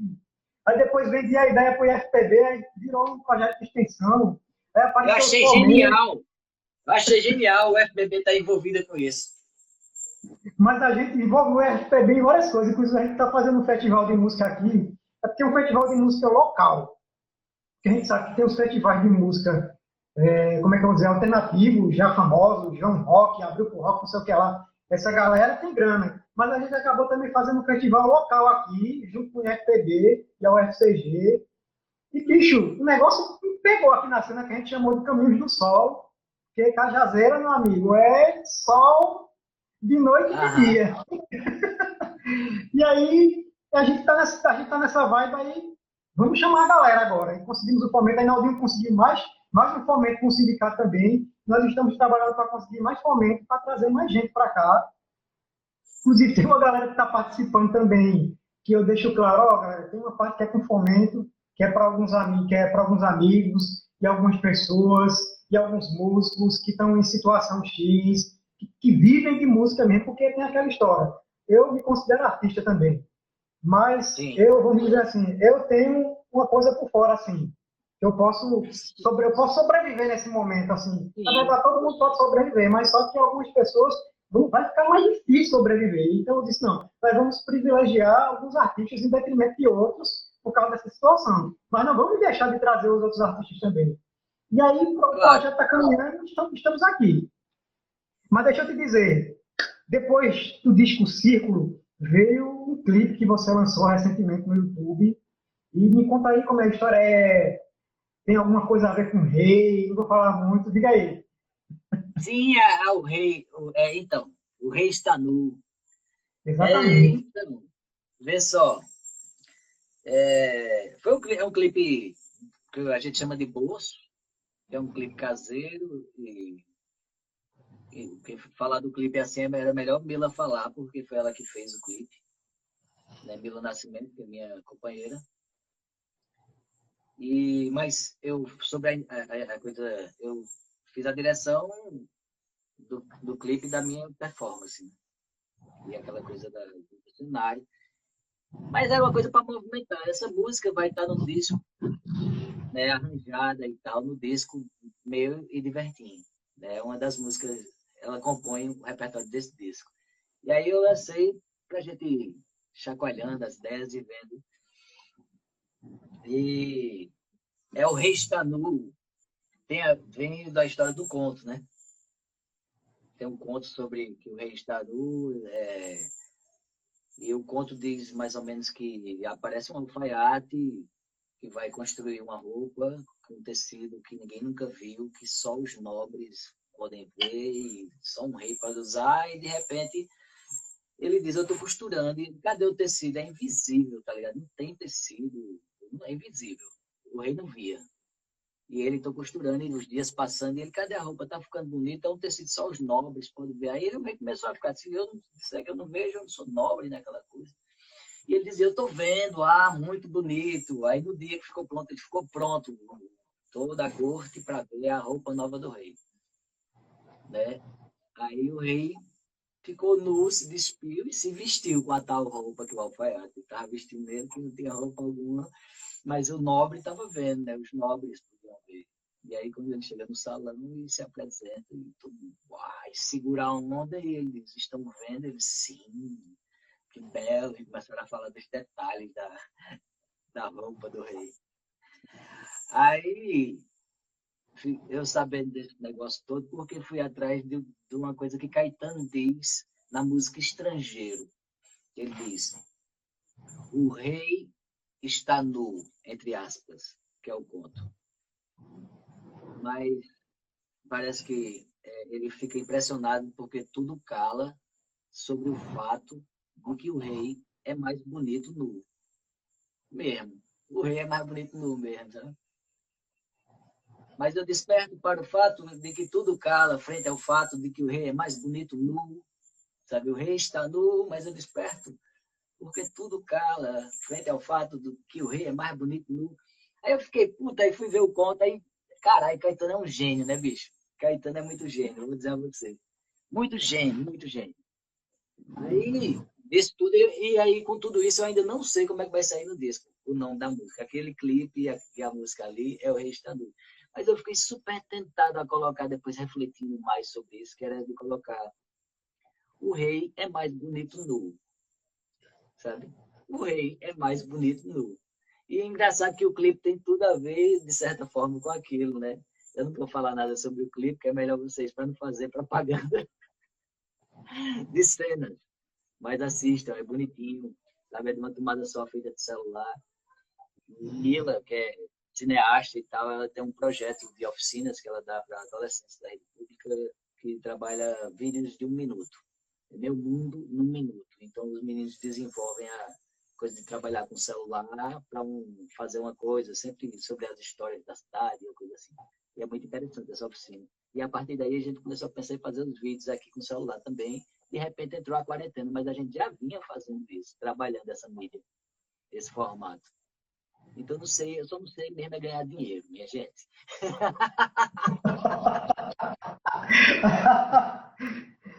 pois toque aí. Você, você pode tocar essa pra gente? Toco, eu toco. é, é, é, nova, viu? Eu não sei. Ah, não, essa não. Ah, o restante, eu tô uma outra na cabeça. Eu lancei outro clipe, né? Agora há pouco. Também desse formato aqui de casa. Aí esse foi quarentena.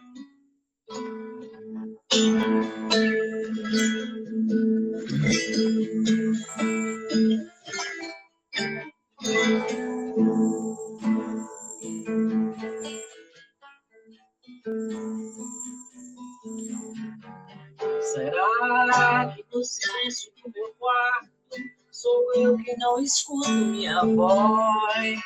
O barulho no portão, o bar a canção e gera atenção.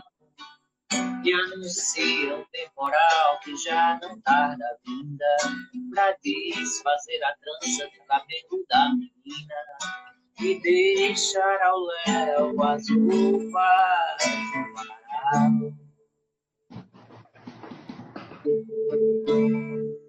Bora, Naldinho! No silêncio do silêncio onde não há substantivo metafísica, sem voz e sem cordão, sem canção, dispenso atenção. Não há um temporal se não caiu ainda. Esqueço a relação entre cabelo e autoestima. E deixo ao léu das roupas no varal. E deixo ao léu e as roupas no varal e deixo ao léu e as uvas.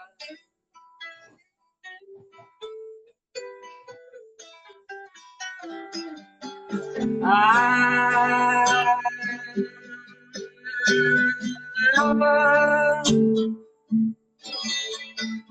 oh, sem canção, dispenso atenção. Não há um temporal se não caiu ainda. Esqueço a relação entre cabelo e autoestima. Deixo ao léu e as roupas no varal. Me deixo ao léu e as roupas no varal. Me deixo ao léu sem roupas.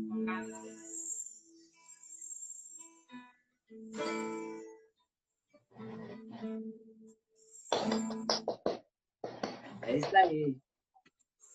Eu mandar um abraço para a galera que está por aqui. Essa tá no YouTube. Tá no É, YouTube? essa- pro- procurem saber aí, tá lá o videoclipe lá, é massa. Mandar um abraço É, aí para tá- que tá por aqui ainda. Elmo, professora Gardênia, Sérgio Andrade, Juliano Holanda. Aí, Juliano Holanda, sou seu fã, viu, meu filho? Tô sacando aí, tô gostando demais dos singles que você tá, dan- tá lançando aí do seu disco novo aí. Tamo aí. Acho Já falamos aí. de você hoje aqui. É, e Juliano Parceirão, grande, grande mestre. E outra coisa, eu single, o single dele, meu catavento, é muito, tá muito poderoso, poderoso demais. E, por sinal, é, faz parte da minha playlist de escutar aqui em casa, né? Volta assim, porque essa coisa de lavar os pratos, que ele tem até um negócio, que exemplo, liveando assim os pratos.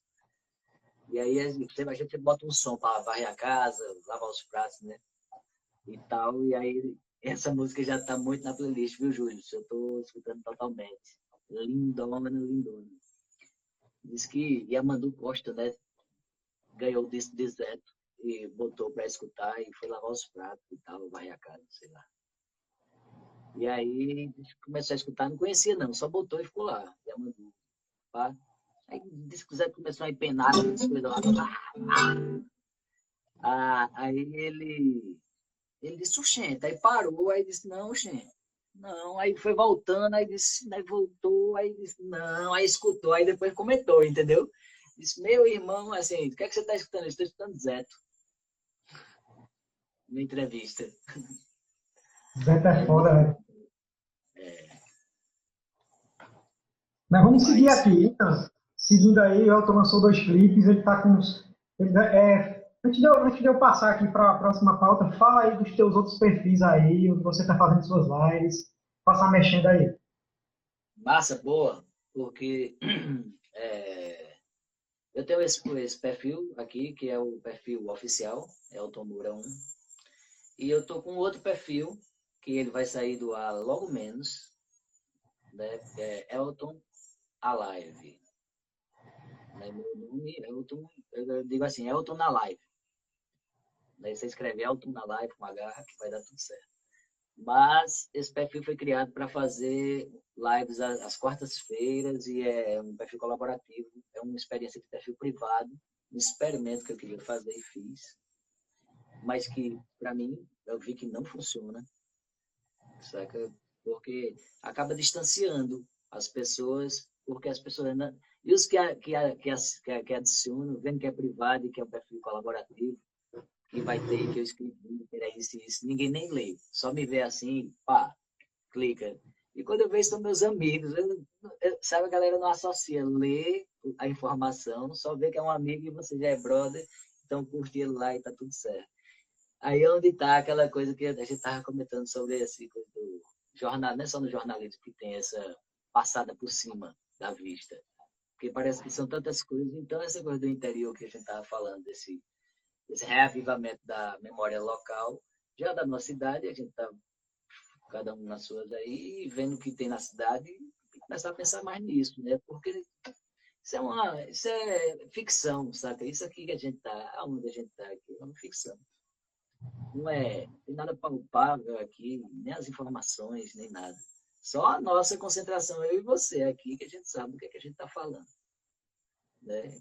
E é muito louco, né? Esse tempo tá muito louco. Aí, tu falaste para falar dos, dos, dos canais, né?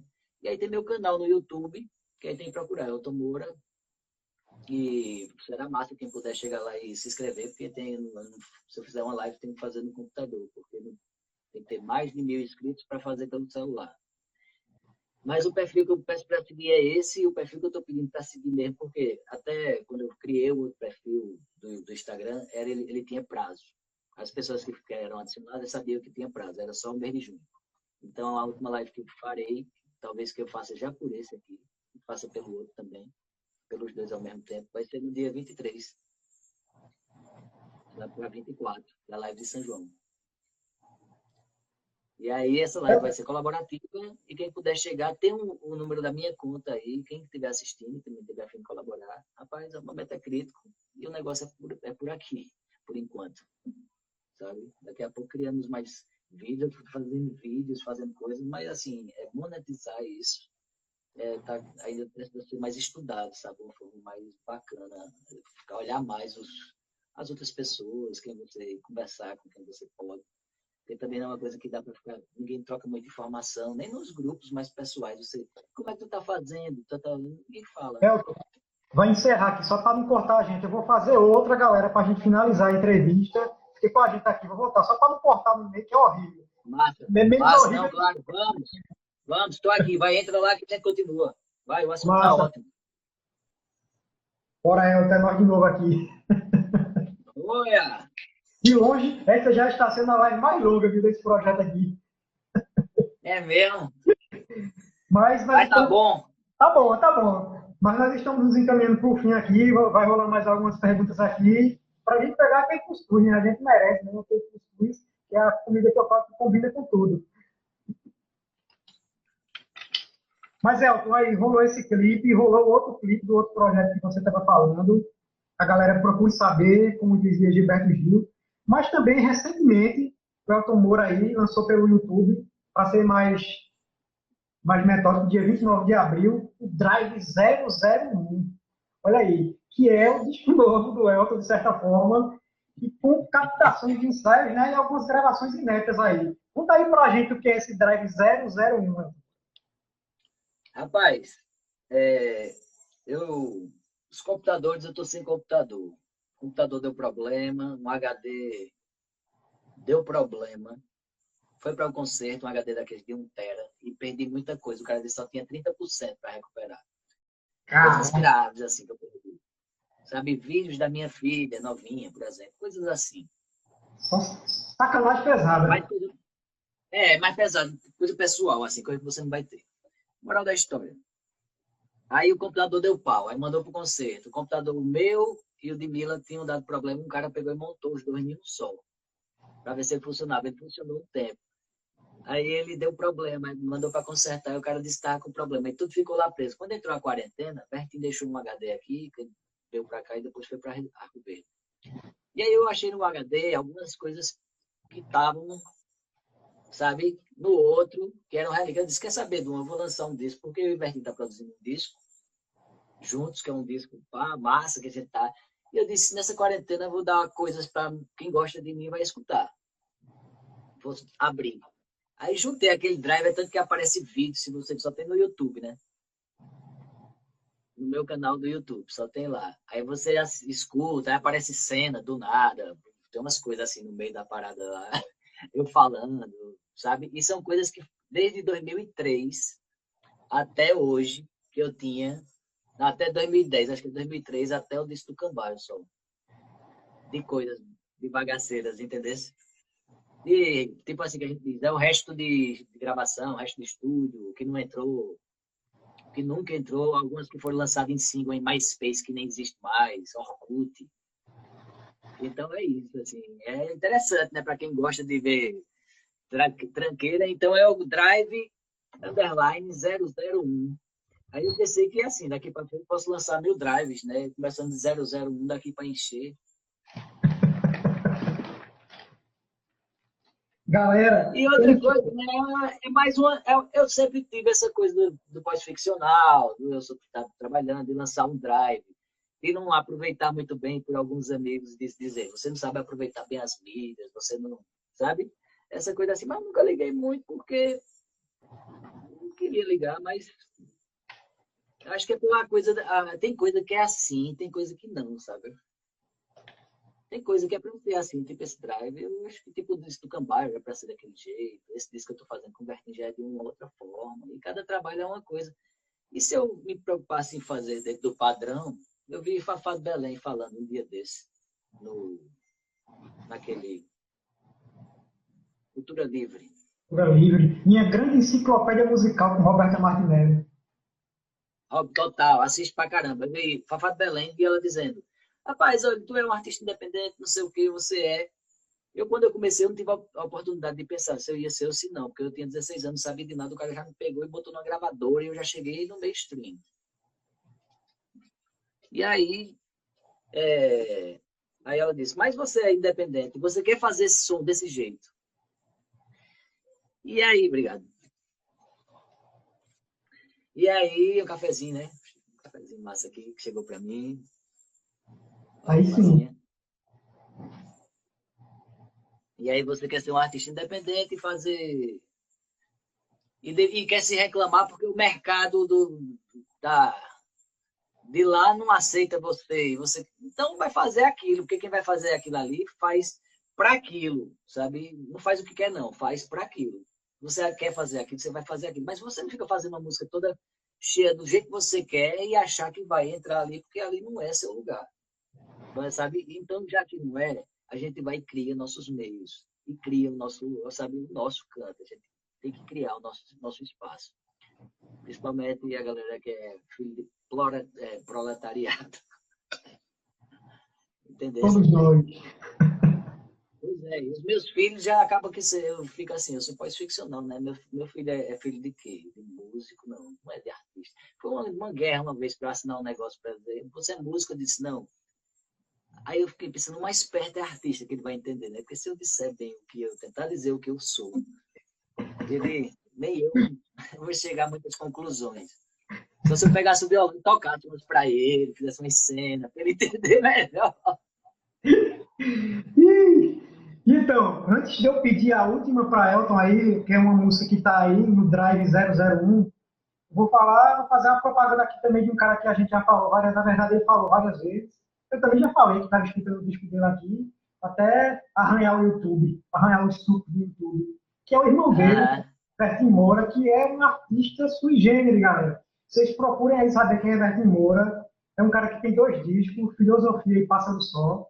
Pássaro Sol como, como como o Elton Moro falou, ele viajou aí Brasil, Brasil fronteiras afora aí, com seu violão, seu violão, seu violão, como é que eu vou dizer, rock and roll, porque Bertinho Moro é muito rock and roll tocando violão, velho. Fora isso, ele tem um trabalho de é. ator, você vai poder ver ele. É você vai poder ver ele no filme Big Jato lá, do Claudio Assis. Tem algumas coisas que eu conheço. Você vai poder ver ele na série 3%, e o bicho não faz papel pequeno, não. Viu? Procure saber quem é Bertinho Moro, você vê. Ele não faz papel pequeno, não. E, e assim, e é o cara, velho. Bertinho é o cara. É igual o irmão dele aí, gente boa pra caralho, velho. E procure saber também do trabalho é. Vou tentar trazer ele pra cá também. Ele estava aqui mais cedo. Com certeza. Sim, e outra, ele lançou, ele lançou o Pássaro Sol ao vivo agora, né? Tá fresquinho. Ele acabou de lançar o disco Pássaro Sol ao vivo.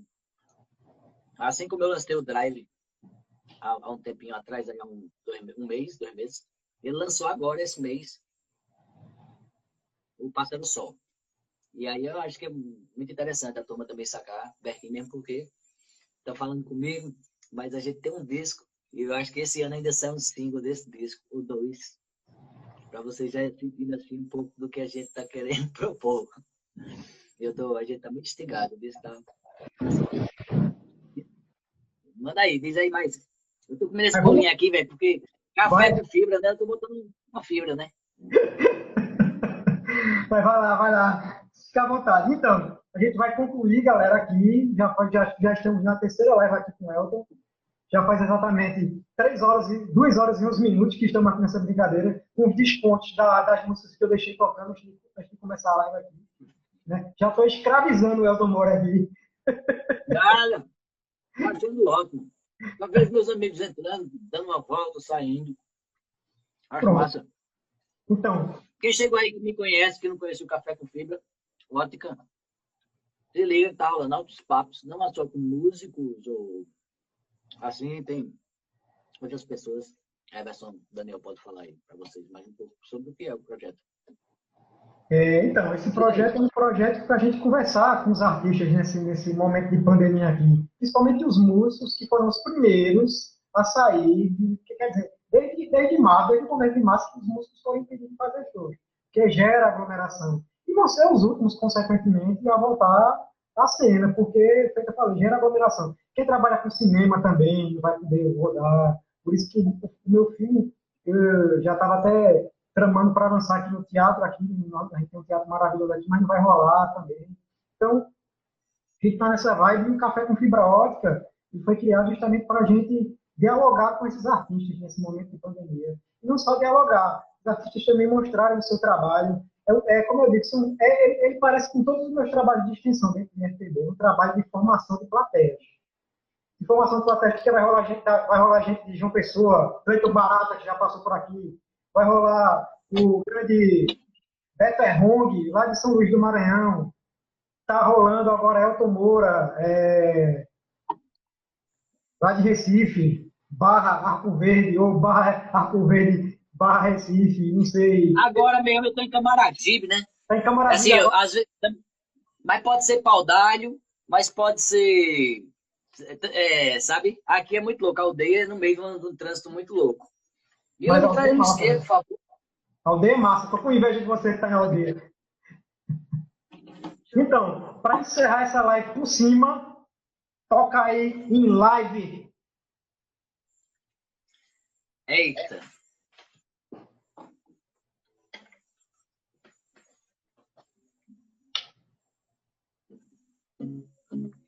Em live. Foi assim que eu, foi assim que eu batizei ela, foi? É cinematográfico amor, né? Me arrumei, não foi? Vai, bora.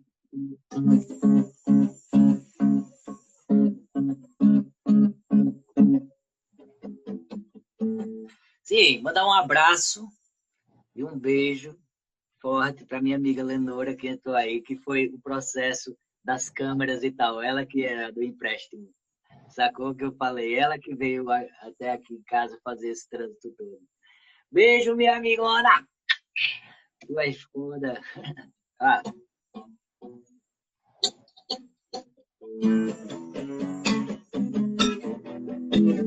Me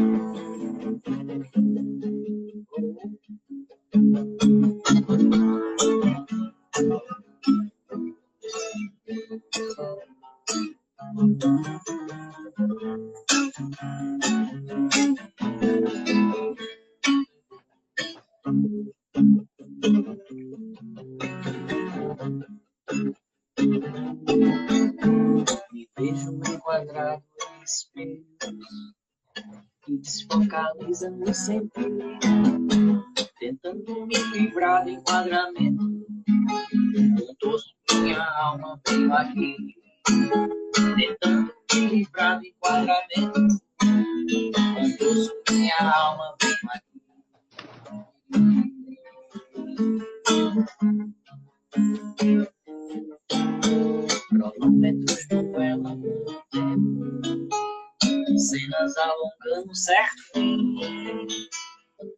para aprisionar o tal momento, imagem que não sente faz sentir, para aprisionar o tal momento, imagem que não sente faz sentir.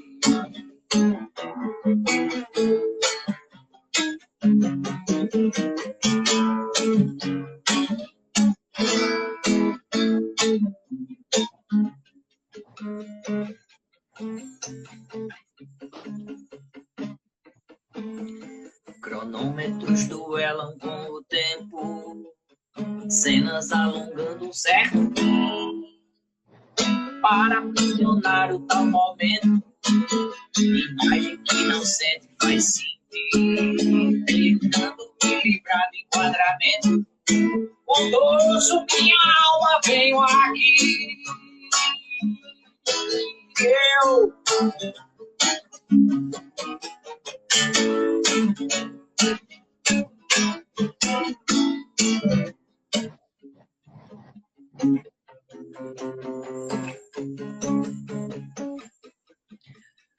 Flashes rebuscam vaidades, fotos pedem luz, tentam conter roteiros bem confusos, grandes atos, mas o final só que pode ver. Roteiros bem confusos, grandes atos, mas o final só que pode ver.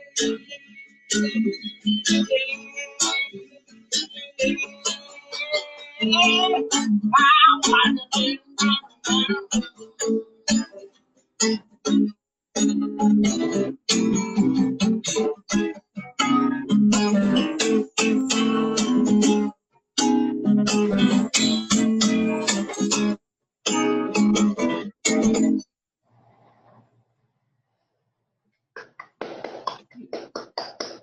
rock.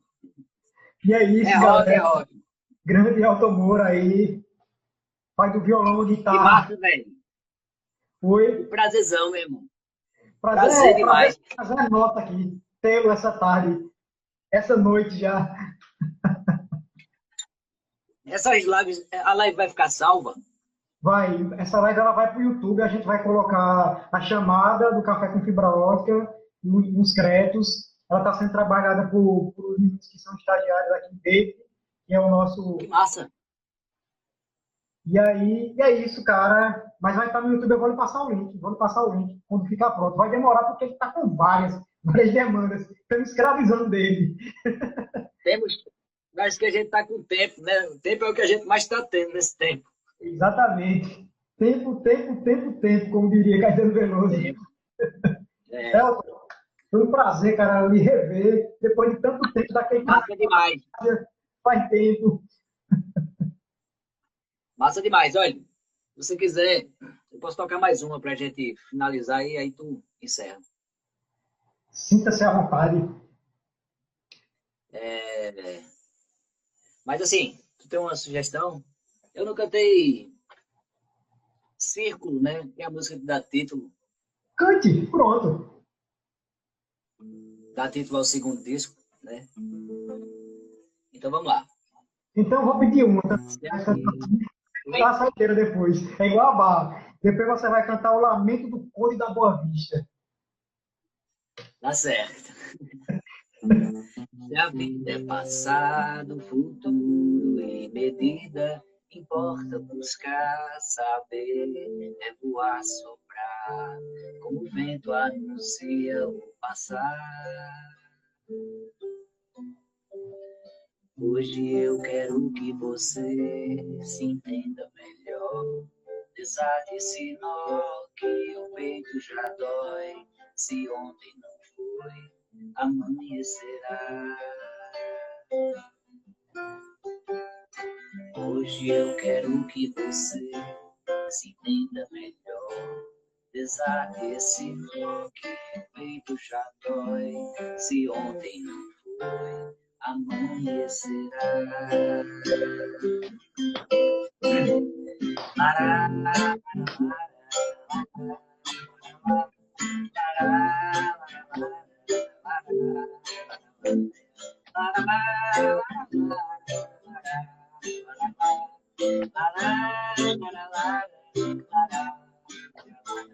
Para, Massa, filhinha, Mazuri, e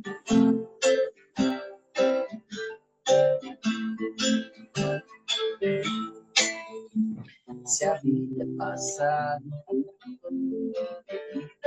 importa buscar saber, é voar, soprar, o vento anuncia passar.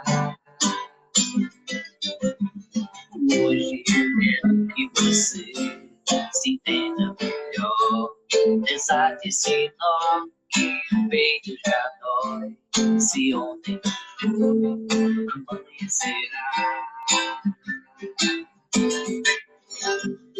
Hoje eu quero que você se entenda melhor. Desate esse nó que o peito já dói. Se ontem amanhecerá.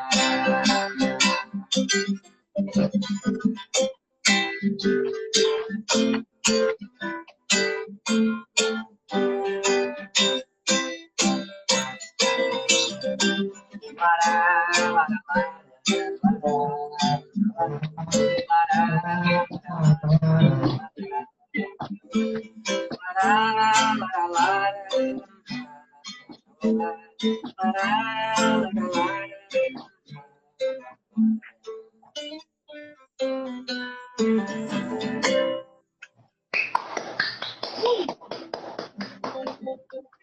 o círculo. Procure lá em todas as plataformas digitais. Sim, lamento quando a boa vista. Olha, engraçado que o Lamento do Vista tem um. Tem um clipe dessa música que, eu gravei em 2007. Um clipe de 2007 com participação de Lirinha. É, eu e Lirinha cantando. É muito interessante. Tá no YouTube, eu acho que tá no meu canal. Tá no meu canal.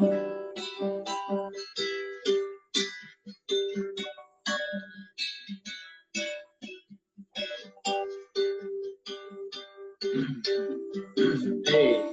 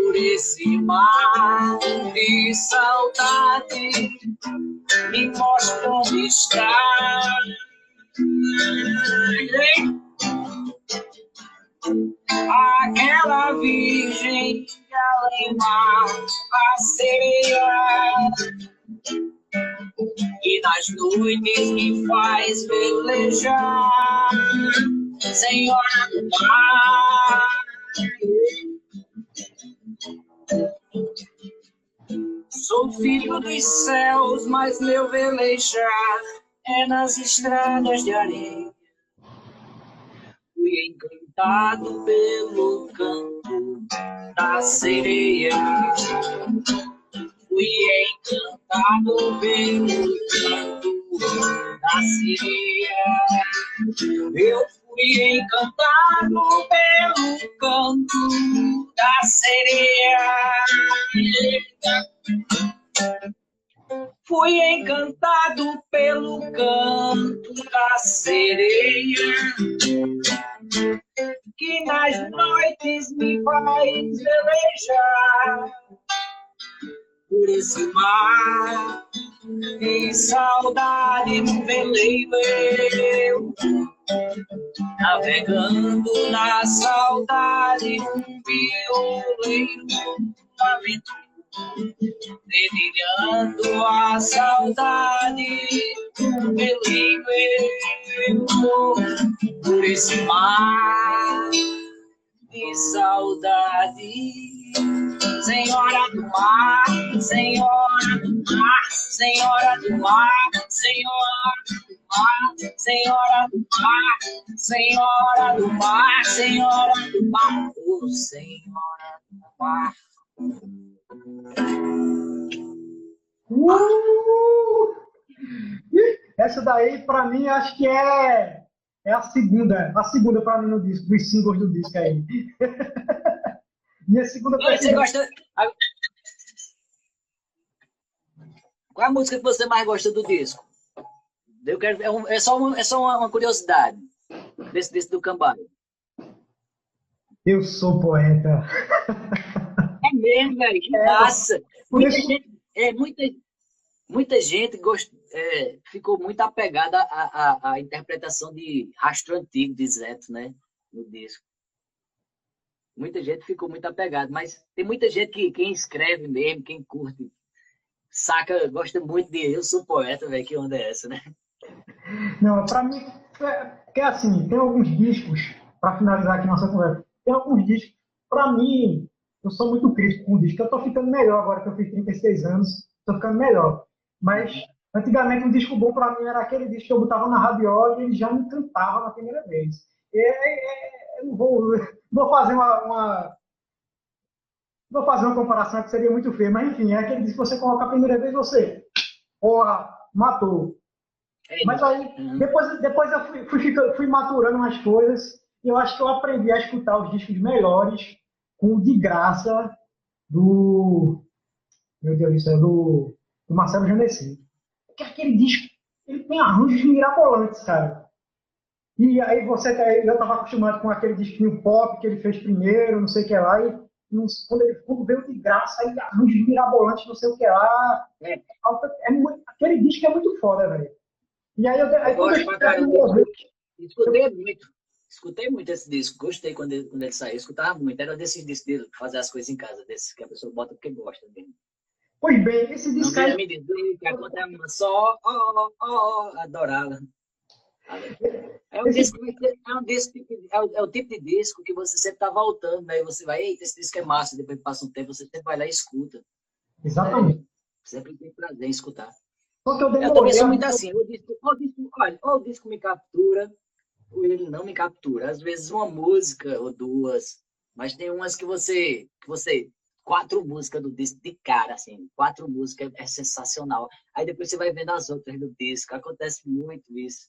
Adoro. Tipo, quando os caras que eu gosto, assim, tipo, o Lanqueiroga lança disco, tipo, Juliano lança um disco. Um menino que eu tô mais perto agora, né? É, Igor, Iago, Vertim, esse com, com os que eu convivo, né? Quem for nas minhas redes sociais vai ver que com quem eu vivo me acompanhando. Almério, Laira, né? E Luísa Fittipaldi. É... Quem mais? Gabi, que ainda não está com disco, mas já tem um monte de coisa. Eu acompanho muito também. Aninha, Mas, Para fechar, eu vou dizer o último disco que me pegou de jeito, você vai dizer o seu e eu vou fechar. Senão a gente não fala não, pô. Olha, o último Ai. disco que me pegou de jeito, a primeira vez, ele não me pegou, ele me pegou na segunda vez. A primeira vez que eu escutei, eu disse, tem alguma, tem alguma coisa aí nessa porra, velho. Tem alguma coisa aí. Aí da segunda vez que eu escutei, eu dei um caralho, velho, que disco da porra é Ana Franco Elétrico, velho. Inclusive tocou no Rank Beat esse ano. Irmão, o disco daquela mina ali é muito foda e ela toca uma guitarra. E as letras são muito loucas. É do caralho. Não sei se você já ouviu Ana Frank é. Eu vi, eu vi, eu, não ouvi o disco todo, mas eu vi algumas coisas. Mas eu vi que, que ela é de uma linha que eu, tenho, que eu escutei muito também, mas que foi através de Romulo Frois, e Kiko Dinúcia ali, aquela galera ali, né? Que de repente tem uma coisa, alguma coisa a ver ali com aquele menino Nossa, do terno. Você fala outra também. coisa, o disco novo do, o disco novo do Kiko Dinúcia é, é...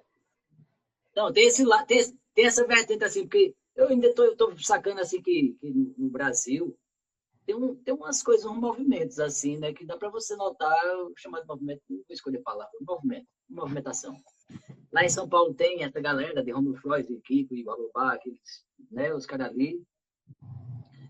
E aí aqui em Pernambuco tá essa movimentação que, que tem aparecido muito, que é a movimentação do turma do reverbo e tal, que os sons e tal, e, e com Juliano Holanda produzindo muitos, como produziu Isadora, Tiago, Almério, né? Joana Terra, só desses que eu tô. O DPC que vai sair. E disse tem algumas linhas e tal que são, se cruzam. E é exatamente sobre isso que trata o, disso que, que o Ivertin está fazendo, sobre a, a linha de tudo, a não linha. Sabe? A não, a meio que, a, a, meio que a, uma linha mais da, da, da possibilidade sabe? E, o, e a tranquilidade em fazer isso, né? que é o melhor. Se tiver tranquilidade, mas é isso. Já estou curioso para ouvir. Mas diga aí, qual é a dica do disco que ele pegou de jeito aí, o último aí, para a galera ouvir aí também? Mas recentemente é assim que ele pegou de jeito. a prata agora. Rapaz, eu acho que Não, eu vou, eu vou ser, de certa forma, honesto e político, né? Eu acho que eu disse divertim o Pássaro Sol, que ele lançou agora há pouco, está em todas as plataformas digitais. É Pássaro Sol vivo. Eu acho que esse disco tá, tá legal porque pela forma como foi feito e tal, eu sabe e resgatar as coisas junto tudo ali de lançar um disco massa, assim, enfim, de, de, de, turnê. Depois da turnê, o cara lança e, como ele fez a turnê, o Parceiro Sol mesmo, assim. no todo, no geral, eu acho que o disco de Bertin tá valendo muito a pena ouvir e dar os créditos. Então fica a dica. Elton, valeu, cara. Quando, quando, quando essa, essa entrevista, esse papo, entrevista que eu sou jornalista, quando esse papo estiver lá, na, lá no YouTube, eu vou passar o link para você. Valeu a galera que passou, a galera que continua com a gente. Passou uma galera por aí. Ela foi lá, deu uma voltinha, voltou. Sim.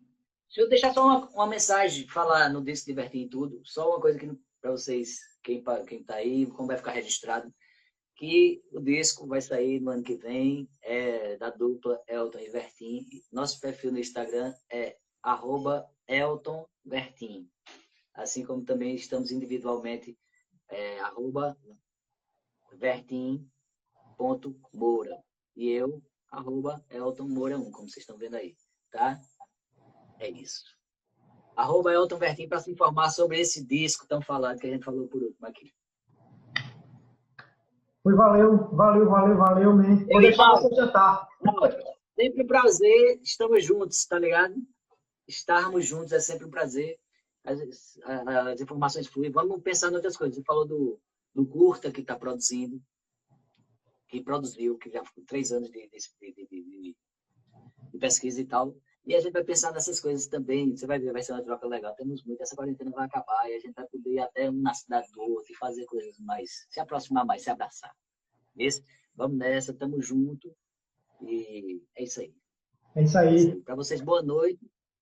Obrigado ao projeto, obrigado ao Café com Fibra Ótica e obrigado a quem está financiando a possibilidade, patrocinando a possibilidade, está chegando junto e apoiando essa, esse tipo de entrevista, esse tipo de coisa. Essas são as coisas mais reais, de artistas reais. É, o mainstream existe, mas aqui é a realidade. Às vezes a gente pensa no, nos números e tal, mas não é isso. É o que fica. E a gente vai ficar o registro, então é importante. E vamos apoiar o artista independente. Pelo amor de Deus, nesse momento, acima de tudo. Tá lá? É isso. Valeu, velho. Boa noite para tu. Boa noite. E quem quiser seguir é continuar na live. Eu vou, aproveitando que eu estou aqui todo montado, eu vou fazer uma live de uma hora. Uma live no meu perfil para seguir a, a, a estiga aqui. Daqui a pouquinho eu estou entrando. E aí, se tu quiser, tu chega lá por lá também, pede música e faz o que tu quiser. Valeu. Valeu.